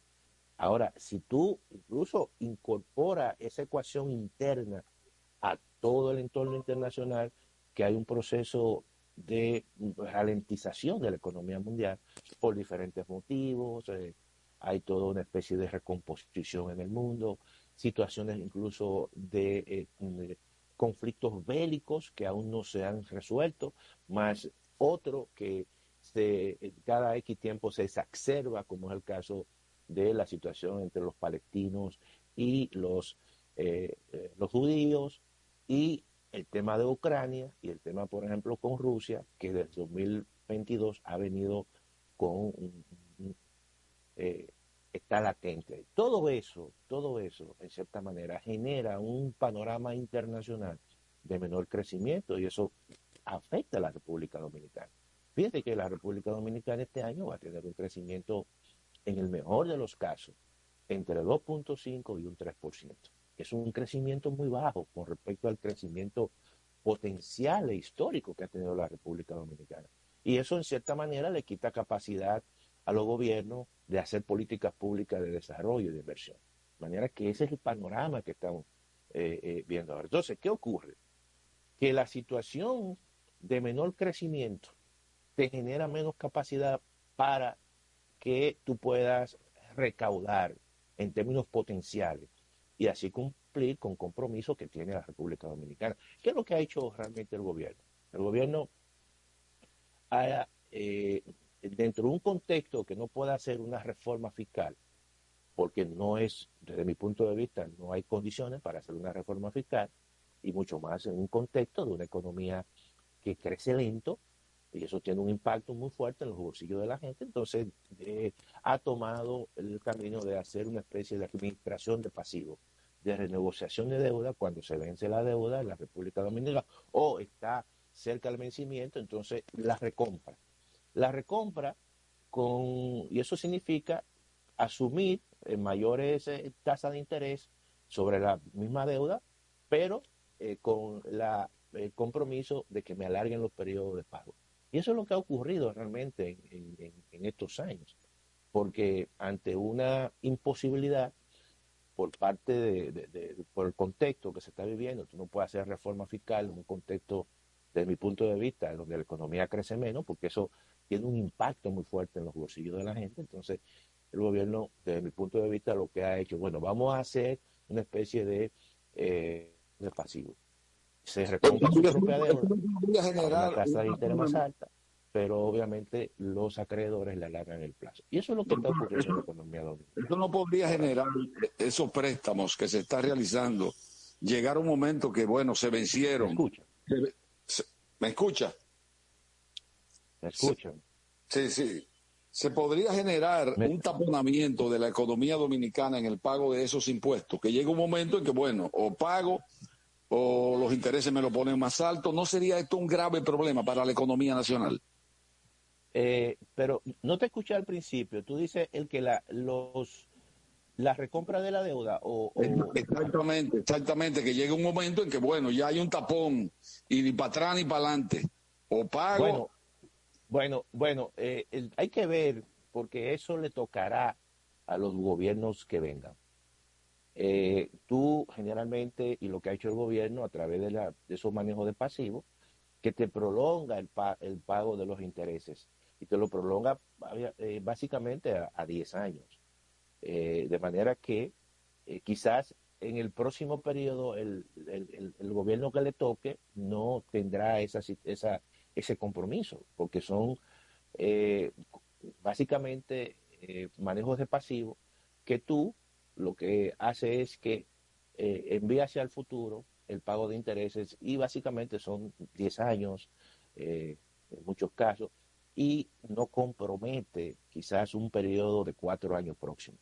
Pero evidentemente que los gobiernos que vendrán más allá tendrán que verse con esa situación, con pago de intereses eh, muy fuerte, ¿no? Y eso le quita capacidad para hacer inversión pública. Eh, doctor, eh, estamos el mundo conmocionado por la crisis de, de- Israel que ha sido atacada por Hamas de Palestina. ¿Eso te podría tener algún impacto en, en todo el entorno global, eh, adicional a lo que ha tenido con lo de Ucrania?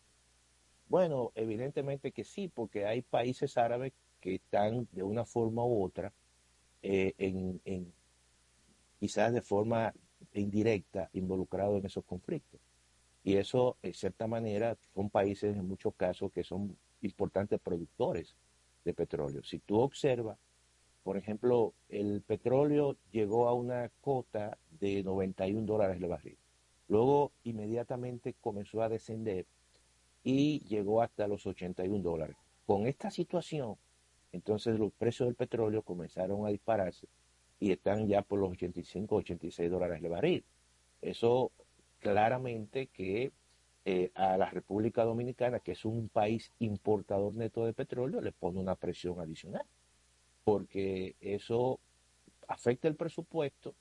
Eh, el gobierno tiene varias opciones, dos opciones, o incrementa los precios de los combustibles o lo deja congelado y eso implica un subsidio que se viene acumulando. Y esa situación también distrae recursos que eh, el gobierno pudiese aplicar para inversión pública. Es decir, que el tema de ese conflicto entre eh, Israel y, Palestina genera situaciones eh, colaterales a los países que son netamente importadores de petróleo, como es el caso de la República Dominicana, porque de manera indirecta también ese conflicto involucra a países árabes, a países incluso que suministran armas eh, y todo eso de una forma u otra también tensas mercados y eh, bloqueas incluso algunos lugares donde hay un tránsito normal para eh, el tema de la comercialización de los combustibles. De manera que esta es una situación que al final también le quita capacidad y ralentiza la economía mundial. Y, y eso tiene un efecto no solamente en la República Dominicana, sino también en, otras, en otros países. Claramente, los precios del petróleo cuando suben benefician directamente a los países que son exportadores de petróleo y perjudica directamente a los países que son importadores netos de petróleo. Por ejemplo, eh, la República Dominicana, en el presupuesto nacional de este año, eh, tiene fijado precio del petróleo de 76 puntos y algo, 78, vamos a redondear. Sin embargo, los precios del petróleo están ahora mismo a 86 dólares. Estamos hablando prácticamente de un diferencial de casi 8 dólares. Eso significa que la República Dominicana, si los precios terminan en 86 dólares, adicionalmente a la factura petrolera tiene que eh, eh, sumarle más de 400 millones de dólares. Y si los precios del petróleo, supongamos, por este conflicto, pueden llegar a los 100 dólares, estamos diciendo que la República Dominicana este año, adicionalmente a la factura normal, tendrá que adicionar 1.100 millones de dólares. De tal forma que eso, que eso afecta el presupuesto y son recursos que por un costo de oportunidad le quita capacidad al gobierno de hacer inversión pública. Escúchame, Sí. Luis, hablábamos sobre, la, sobre la propuesta que tiene eh, o la incidencia que podría, eh, que podría tener los conflictos internacionales que se están dando. Ahora, Haití, ¿qué incidencia tiene la crisis que tenemos con Haití en la economía dominicana? Bueno, miren, Haití es el segundo mercado de destino de nuestras exportaciones. Pero, doctor, Eh, y, el y segundo- también, doctor, y eso es muy importante. doctor, pero porque, cuando hablamos del eh, segundo, no solamente de las exportaciones nacionales, ¿no? Sino también del total de las exportaciones. Doctor, yo creo que ese es una, eh, también ese es algo que a mí me gustaría como que desmenuzara, porque cuando hablamos del segundo Mm. socio comercial, eh, el primer socio comercial de Estados Unidos tiene 52% de las importaciones y Haití un 8%. O sea, Cuando hablamos de un segundo no es que, o sea, eh, y, y ese No, 8% no, también no, pero ¿cómo una está conformado. No, pero una cosa es eh, destino de las exportaciones y otra cosa es socio comercial. Cuando hablamos de socio comercial, estamos hablando de que estamos incorporando no solamente las exportaciones, sino también las importaciones. Nosotros importamos muy poco de Haití, alrededor de 30 millones, 25 millones de dólares, por y exportamos 1.100 millones. Por lo tanto, el destino de nuestras exportaciones, exportaciones, Haití es nuestro segundo mercado. Ahora, nuestro segundo socio comercial es China. Eh, ¿Por qué? Porque nosotros importamos más de 2 mil millones eh, a, China y cuando uno suma lo que nosotros exportamos a China más lo que importamos, eso da una cifra de casi 3 mil millones y algo. Por lo tanto, eh, la balanza, el comercio internacional con China sumando importaciones más exportaciones, mucho más que el de Haití. Lo que pasa es que en Haití las exportaciones de nosotros son mucho más relevantes en ese sentido. Por eso hablo del el segundo destino de las exportaciones dominicanas, que eh, evidentemente ah, es importante, porque de los pocos países que la República Dominicana tiene eh, una balanza comercial positiva es con Haití. Es un negocio muy fácil, es un comercio muy fácil.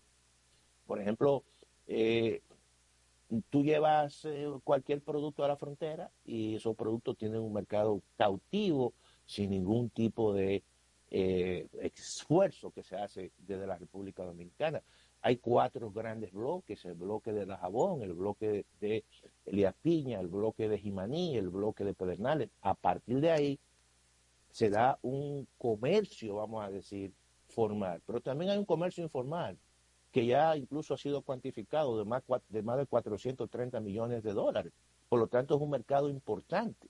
Ese mercado ahora mismo prácticamente está cerrado y eso genera dificultad para muchos productores eh, y exportadores dominicanos. Eh, por ejemplo, el comercio avícola en la República Dominicana y Haití eh, es alrededor de casi, casi 40 millones de dólares. Y eso es relevante para un conjunto de, productores que sencillamente agarran un camión y lo ponen en la frontera. Ahí no hay ningún esfuerzo. Entonces, eso ahora mismo está prácticamente cerrado. Eh, quizás se pueden comercializar algunos elementos, pero eso está cerrado. Y eso no tendrá, yo creo que en algún momento el gobierno tendrá que abrirlo porque al final... precisamente, eh, disculpe que le interrumpa, doctor. los negocios... Precisamente, perdone que le interrumpa, doctor. Precisamente el presidente el pasado lunes eh, anunció la reapertura del mercado del, del, comercio. No así el, migrator, el flujo migratorio, pero sí el comercio, ¿verdad? De modo que puedan entrar una serie de, hablaba yo de 100, de 100 furgones que están ahí en línea esperando para cruzar hacia, hacia, hacia Haití, muchos de ellos mm. con materia prima para empresas como HS, de, de capital coreano o chino, no sé, mm, y mm, también para Codevi, que es la eh, empresa binacional. Ajá. O sea que sí, que sí hay ese, esa apertura. A partir de hoy, justo a, a las 8 de la mañana, está estaba previsto que comenzara a fluir ese, ese mercado. Mira, eh, eh, hay una realidad que vive el mundo. O sea, eh, es difícil que el mundo se cierre. Siempre, porque la construcción de los intereses hoy en día es, tan, es tal que los intereses incluso predominan hasta por los nacionalismos en muchos casos. tú no puedes, porque hay, hay, hay ya grupos creados de intereses económicos que, que ya han establecido modus operandi de vida. Entonces, si tú cierras esa frontera, evidentemente mm, quizás eh, tendrá una presión también del lado dominicano, al margen de los nacionalismos, esas cosas. Porque, bueno, porque los negocios al final son los negocios. Y, eso es lo que se ha construido realmente en este mundo.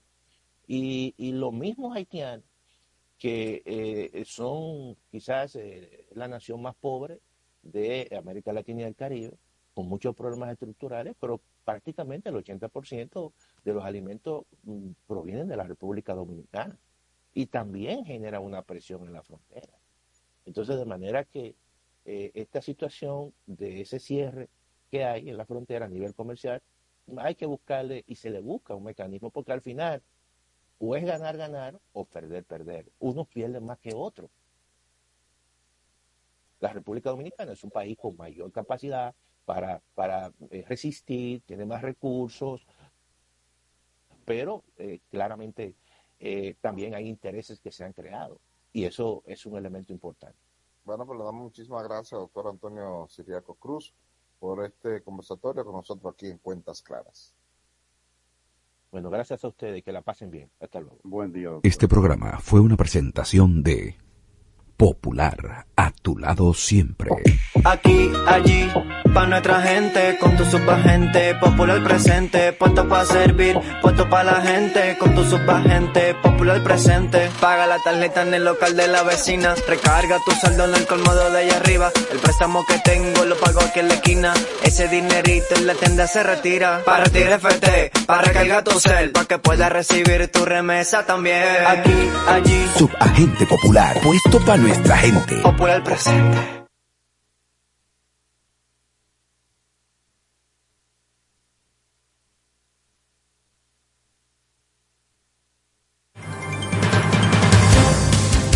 Los sábados, a partir de las 8 de la mañana, un equipo de veteranos periodistas te hablan a la franca para que inicies el sábado con las principales informaciones, entrevistas de sumo interés con informaciones de buena fuente. Germán Marte, Carlos Rodríguez, Bartolomé de Champs y Starling Taveras. Y junto a ellos, la doctora Talía Flores con su sección de salud. Ellos te hablan a la franca cada sábado de 8 a 10 de la mañana por la nota 95.7. Conoce de todo.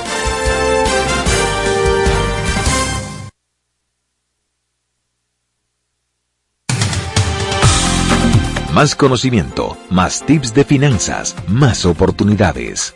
Sumas, el programa que te suma valor financiero. Un espacio donde escucharás las informaciones más importantes del mundo financiero. Sumas, bajo la conducción de Santiago Sicard e Ivette Silva. De lunes a viernes a las 7 de la noche por la nota 95.7. Conoce de todo.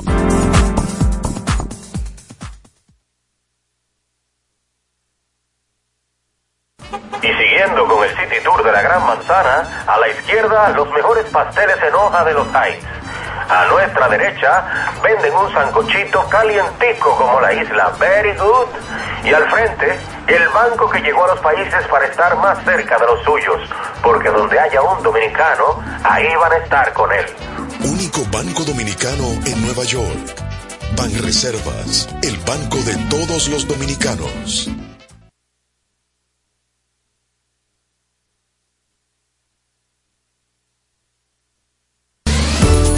Soy José Monegro, periodista de Cuentas Claras y el periódico El Día. Si quieres estar informado, sígueme en mi cuenta de Twitter, arroba José Monegro, donde ponemos informaciones y comentarios sensatos. Nada de confusiones. Estamos con Cuentas Claras. Periodismo sensato. Gracias por seguir con nosotros en Cuentas Claras. Ya son las 8 de la mañana, 48 en la República Dominicana, en este mundo que es una aldea global, como predijo en la década de los 80 el, el teórico canadiense Marshall McLuhan. Eh, Luis García, dentro de ese marco de aldea global, quienes han entendido eso también son muy bien son los delincuentes. Hoy estoy viendo en el periódico. ¿Cómo, cómo así? Que No, los delincuentes son gente versada en la geopolítica mundial, en el mundo de la... No, y, la- y- y globaliz- en- el, el crimen se ha globalizado. Ah, sí, García. sí, sí, sí, sí, sí, sí, es cierto. Eh, mira, estoy, estoy leyendo en el periódico El País de España, en su versión digital, una información que es de interés para los dominicanos porque se trata, eh, está relacionado con una aerolínea que usamos mucho aquí. Tú y yo la usamos mucho para viajar a Europa. Y es, el Europa sufre un ciberataque y pide a sus clientes que cancelen tarjetas de crédito. La aerolínea afirma que el hackeo está controlado y que no ha detectado ningún fraude por el momento.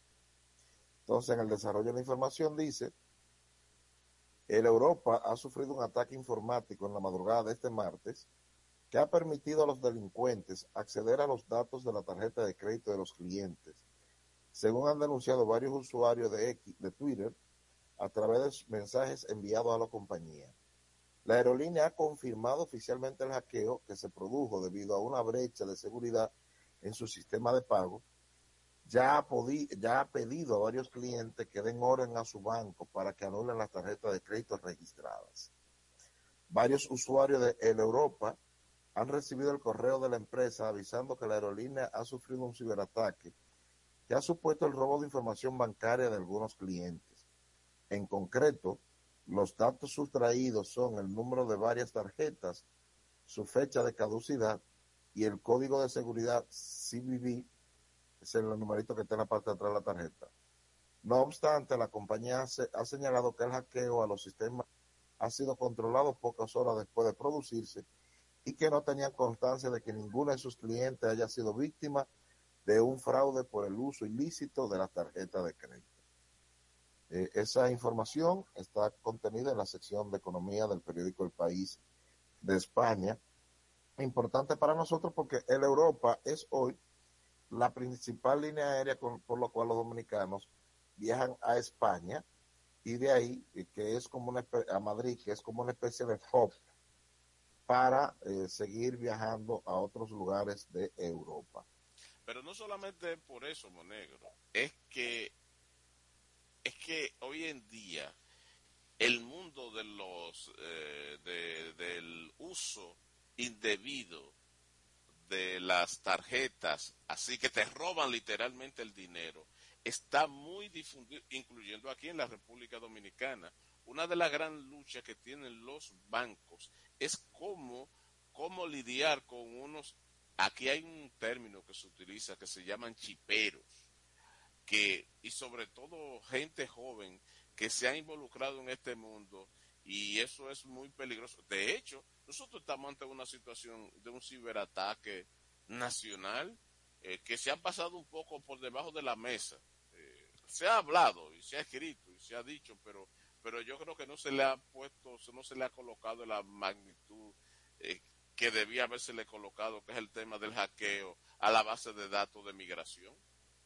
Eso es un tema relevante, muy relevante, que, que, hay, que pensar en esas cosas, cómo se ha globalizado el crimen organizado a nivel planetario y obviamente nosotros somos parte de ese mundo. Yo eh, creo, Luis, que eh, se le debe prestar atención a eso. Conozco varias instituciones privadas dominicanas que han sido víctimas de secuestro de sus informaciones informáticas por parte de, de hackers y han tenido que pagar rescate, lo cual está prohibido. Eh, Estados Unidos prohíbe que sea el pago de rescate, pero hay gente que busca la forma de hacerlo porque no quedan amarrados. quedan amarrados. Bueno.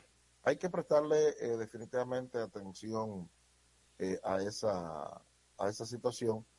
Eh, parece ser que el Europa ha logrado controlar la, eh, los efectos de esa, de esa intervención, que parece que no fue un secuestro de su base de datos, sino que robaron información de las tarjetas de crédito de los clientes, porque recuérdense que cada vez más. Uno está comprando, Luis, los tickets aéreos por vía digital. Tú que eres un experto en geopolítica, ese tipo de cosas, eh, eh, vi que República Dominicana fue ganó un, asiento en el Consejo de los Derechos Humanos de la Organización de las Naciones Unidas, que al principio yo dije, oh, pero qué importante, pero cuando yo vi los miembros, y pero es un relajo. Pasó exactamente lo mismo conmigo. Cuenta con Chilo y tú. Bueno, eh, le voy a decir, porque también eso se antes se utilizaba mucho. Eh, yo no sé si el concepto es el correcto, si vamos a hablar de geopolítica, del mundo de la diplomacia y esas cosas, de chantaje de parte de la potencia, sobre todo Estados Unidos, con el tema de ser miembro de una comisión como la de los derechos humanos o que propiciaban resoluciones de condena eh, por violación a los derechos humanos. Y uno de los países históricamente más afectados, ¿ustedes saben cuál fue? Cuba. Cuba. Entonces, incluso me acuerdo que un año Estados Unidos quiso darnos una pela a nosotros porque nosotros no estuvimos de votar y cruzó en Naciones Unidas una resolución donde eh, se rechazaba que Estados, eh, que, que, se incluyera Cuba como uno de los países violadores de los derechos humanos. Pero Cuba acaba de entrar con nosotros en la Comisión de los Derechos Humanos. por eso yo te dije, yo ya no, pero es un relajo. Y creo que el otro país fue Venezuela. No, no, no, no, no, Venezuela no. Pero, Incluso Rusia no pudo entrar. Sí, entonces, ahora, naturalmente, ¿qué es la parte buena eh, de esto entonces? Es que muestra que República Dominicana ha logrado avanzar en el tema de, de, de colocarse, de no ser un país aislado, porque cuando nosotros estuvimos aquí, que lo estuvimos hasta los años 90, aislado totalmente del mundo, nuestra democracia, nuestra diplomacia era estaba cerca de, del punto de partida del cero, ¿no? Éramos, vivimos aislados desde Trujillo, Balaguer, ni hablar. Entonces, este, ese es el hecho que nosotros hayamos podido colocarnos y que hace poco fuimos parte del Consejo de Seguridad, aunque de esos que entran para relleno, porque lo, ese Consejo de Seguridad de Naciones Unidas son los cinco que tienen capacidad de veto. Pero bueno, pero significa que estamos avanzando y eso es bueno, eso es muy bueno. Diga Germán Marte, que lo veo que está levantando la mano ahí. Bueno, yo creo que sí, que es un buen paso para República Dominicana, que haya logrado ese puesto. Hay quienes ven el tema de los derechos humanos como menos, porque entiende que lo político y lo comercial está por encima, sin embargo, no deja de ser eh, lo fundamental, lo humano. El hombre debe estar en el centro de toda actividad humana, diplomática, comercial, política, de todo, porque a fin de cuentas es quien la hace y a fin de cuentas es quien la sufre, en caso de... Eh, junto con Cuba también ingresó a este consejo China, Rusia ha quedado fuera. Es relevante que países como República Dominicana estén ahí, pero mucho más relevante todo lo es Cuba, que injustamente ha sido bloqueada por, por esa gran potencia del mundo que no le da la gana de admitir que el otro piense diferente o que, de, o que se dé su gobierno diferente. En Cuba no hay pena de muerte, en Estados Unidos hay pena de muerte. En Cuba eh, tú tienes un modelo que es diferente. No, no, pero yo no, yo no, puedo, yo no puedo creer lo que. Estoy yo, yo, no puedo creer lo que yo estoy Tú tienes, bueno, no, no, no, no, no, lo, yo problema, tú, problema tuyo, bueno, mira que tú eres más creyente. Tú eres, tú, quieras, tú eres, más, tú eres más creyente que yo. O sea, no, resístete. No, no, no, pero sí. No, no, aguanta, aguanta, que falta poco. Yo, yo, no puedo bueno, creer, o sea, no aguanta, aguanta con un hombrecito, mira, aguanta que falta poco. Yo creo que es un avance. O sea, que falta poco para que se acabe el programa. sí, sí, es un avance que, no, que porque Cuba por eso que, te, por eso es, que este mundo, y es, por eso y que es este un mundo acto, es un acto de justicia, es un acto o sea, de justicia. Lo malo que hacen los míos está bien. Cuando No, el, el, no. lo- lo- el atropello que hace el Agu- mío bien aguanta que, aguanta que falta poco. no, deja porque de- yo no puedo creer lo que yo estoy oyendo. Bueno, pues no lo crea. El asunto es que Cuba ha entrado y China también ha entrado a ese consejo. Eh, Estados Unidos tiene su manera de ver el mundo, Europa su manera de ver el mundo, otros países tienen manera de ver el mundo. Sí, sí, República de- Dominicana tiene, tiene República Dominicana, bueno, pues no lo crea. El asunto es que Cuba ha entrado y China también ha entrado a ese consejo. Eh, Estados Unidos tiene su manera de ver el mundo, Europa su manera de ver el mundo, otros países tienen manera de ver el mundo. Sí, sí, República de- Dominicana de- tiene, de- tiene República. Dominicana hacer contacto con él por problemas técnicos. Eh, Los bomberos se fajaron de pito a pito, han logrado, el ejército está ahí también. Eh, hay un despliegue, las autoridades, nos reporta el colega Joan Vargas, las autoridades están investigando la causa de este siniestro. Eh, más de 20 locales eh, están, eh, fueron afectados. Eh, yo no sé si esto impedirá o no la reapertura del mercado que está eh, previsto a realizarse el próximo miércoles. Hay pérdidas importantes, según han, dicho los bombe, según han dicho los bomberos, pero mañana les prometemos que tendremos todos los datos que ustedes quieren conocer. Mientras tanto, les invitamos a que nos eh, visiten el periódico El Día, eldía.com.do, que están todos los detalles que ya les, les he compartido y mucho más. Muchas gracias a todos ustedes por habernos acompañado durante la jornada de hoy de Cuentas Claras. Y la invitación es que para mañana a las 7 vuelvan a estar con nosotros. Será atentos. aprobado. Somos la nota 95.7. Conoce de todo.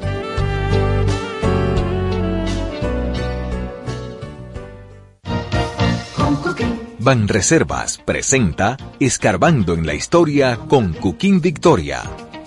El chele, aunque ya no existe como moneda, todavía permanece la frase de no tengo ni un chele, que se llamaba así por el shilling, que era la moneda en algunos países de Europa. Prender un carro es algo más que prender un carro.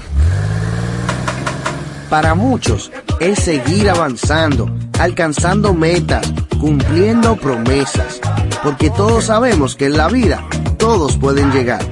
Vuelve Expo Móvil Reservas del 19 al 22 de octubre con financiamiento de hasta 90%, cuota móvil hasta 7 años para pagar y empieza a pagar en febrero 2024. Reservas, el banco de todos los dominicanos.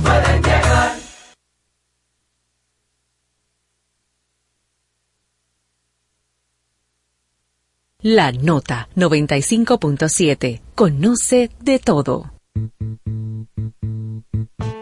Llenamos el caldero de risas y salero. Con trajes de caricias llenamos el ropero. Hicimos el aliño de sueños y de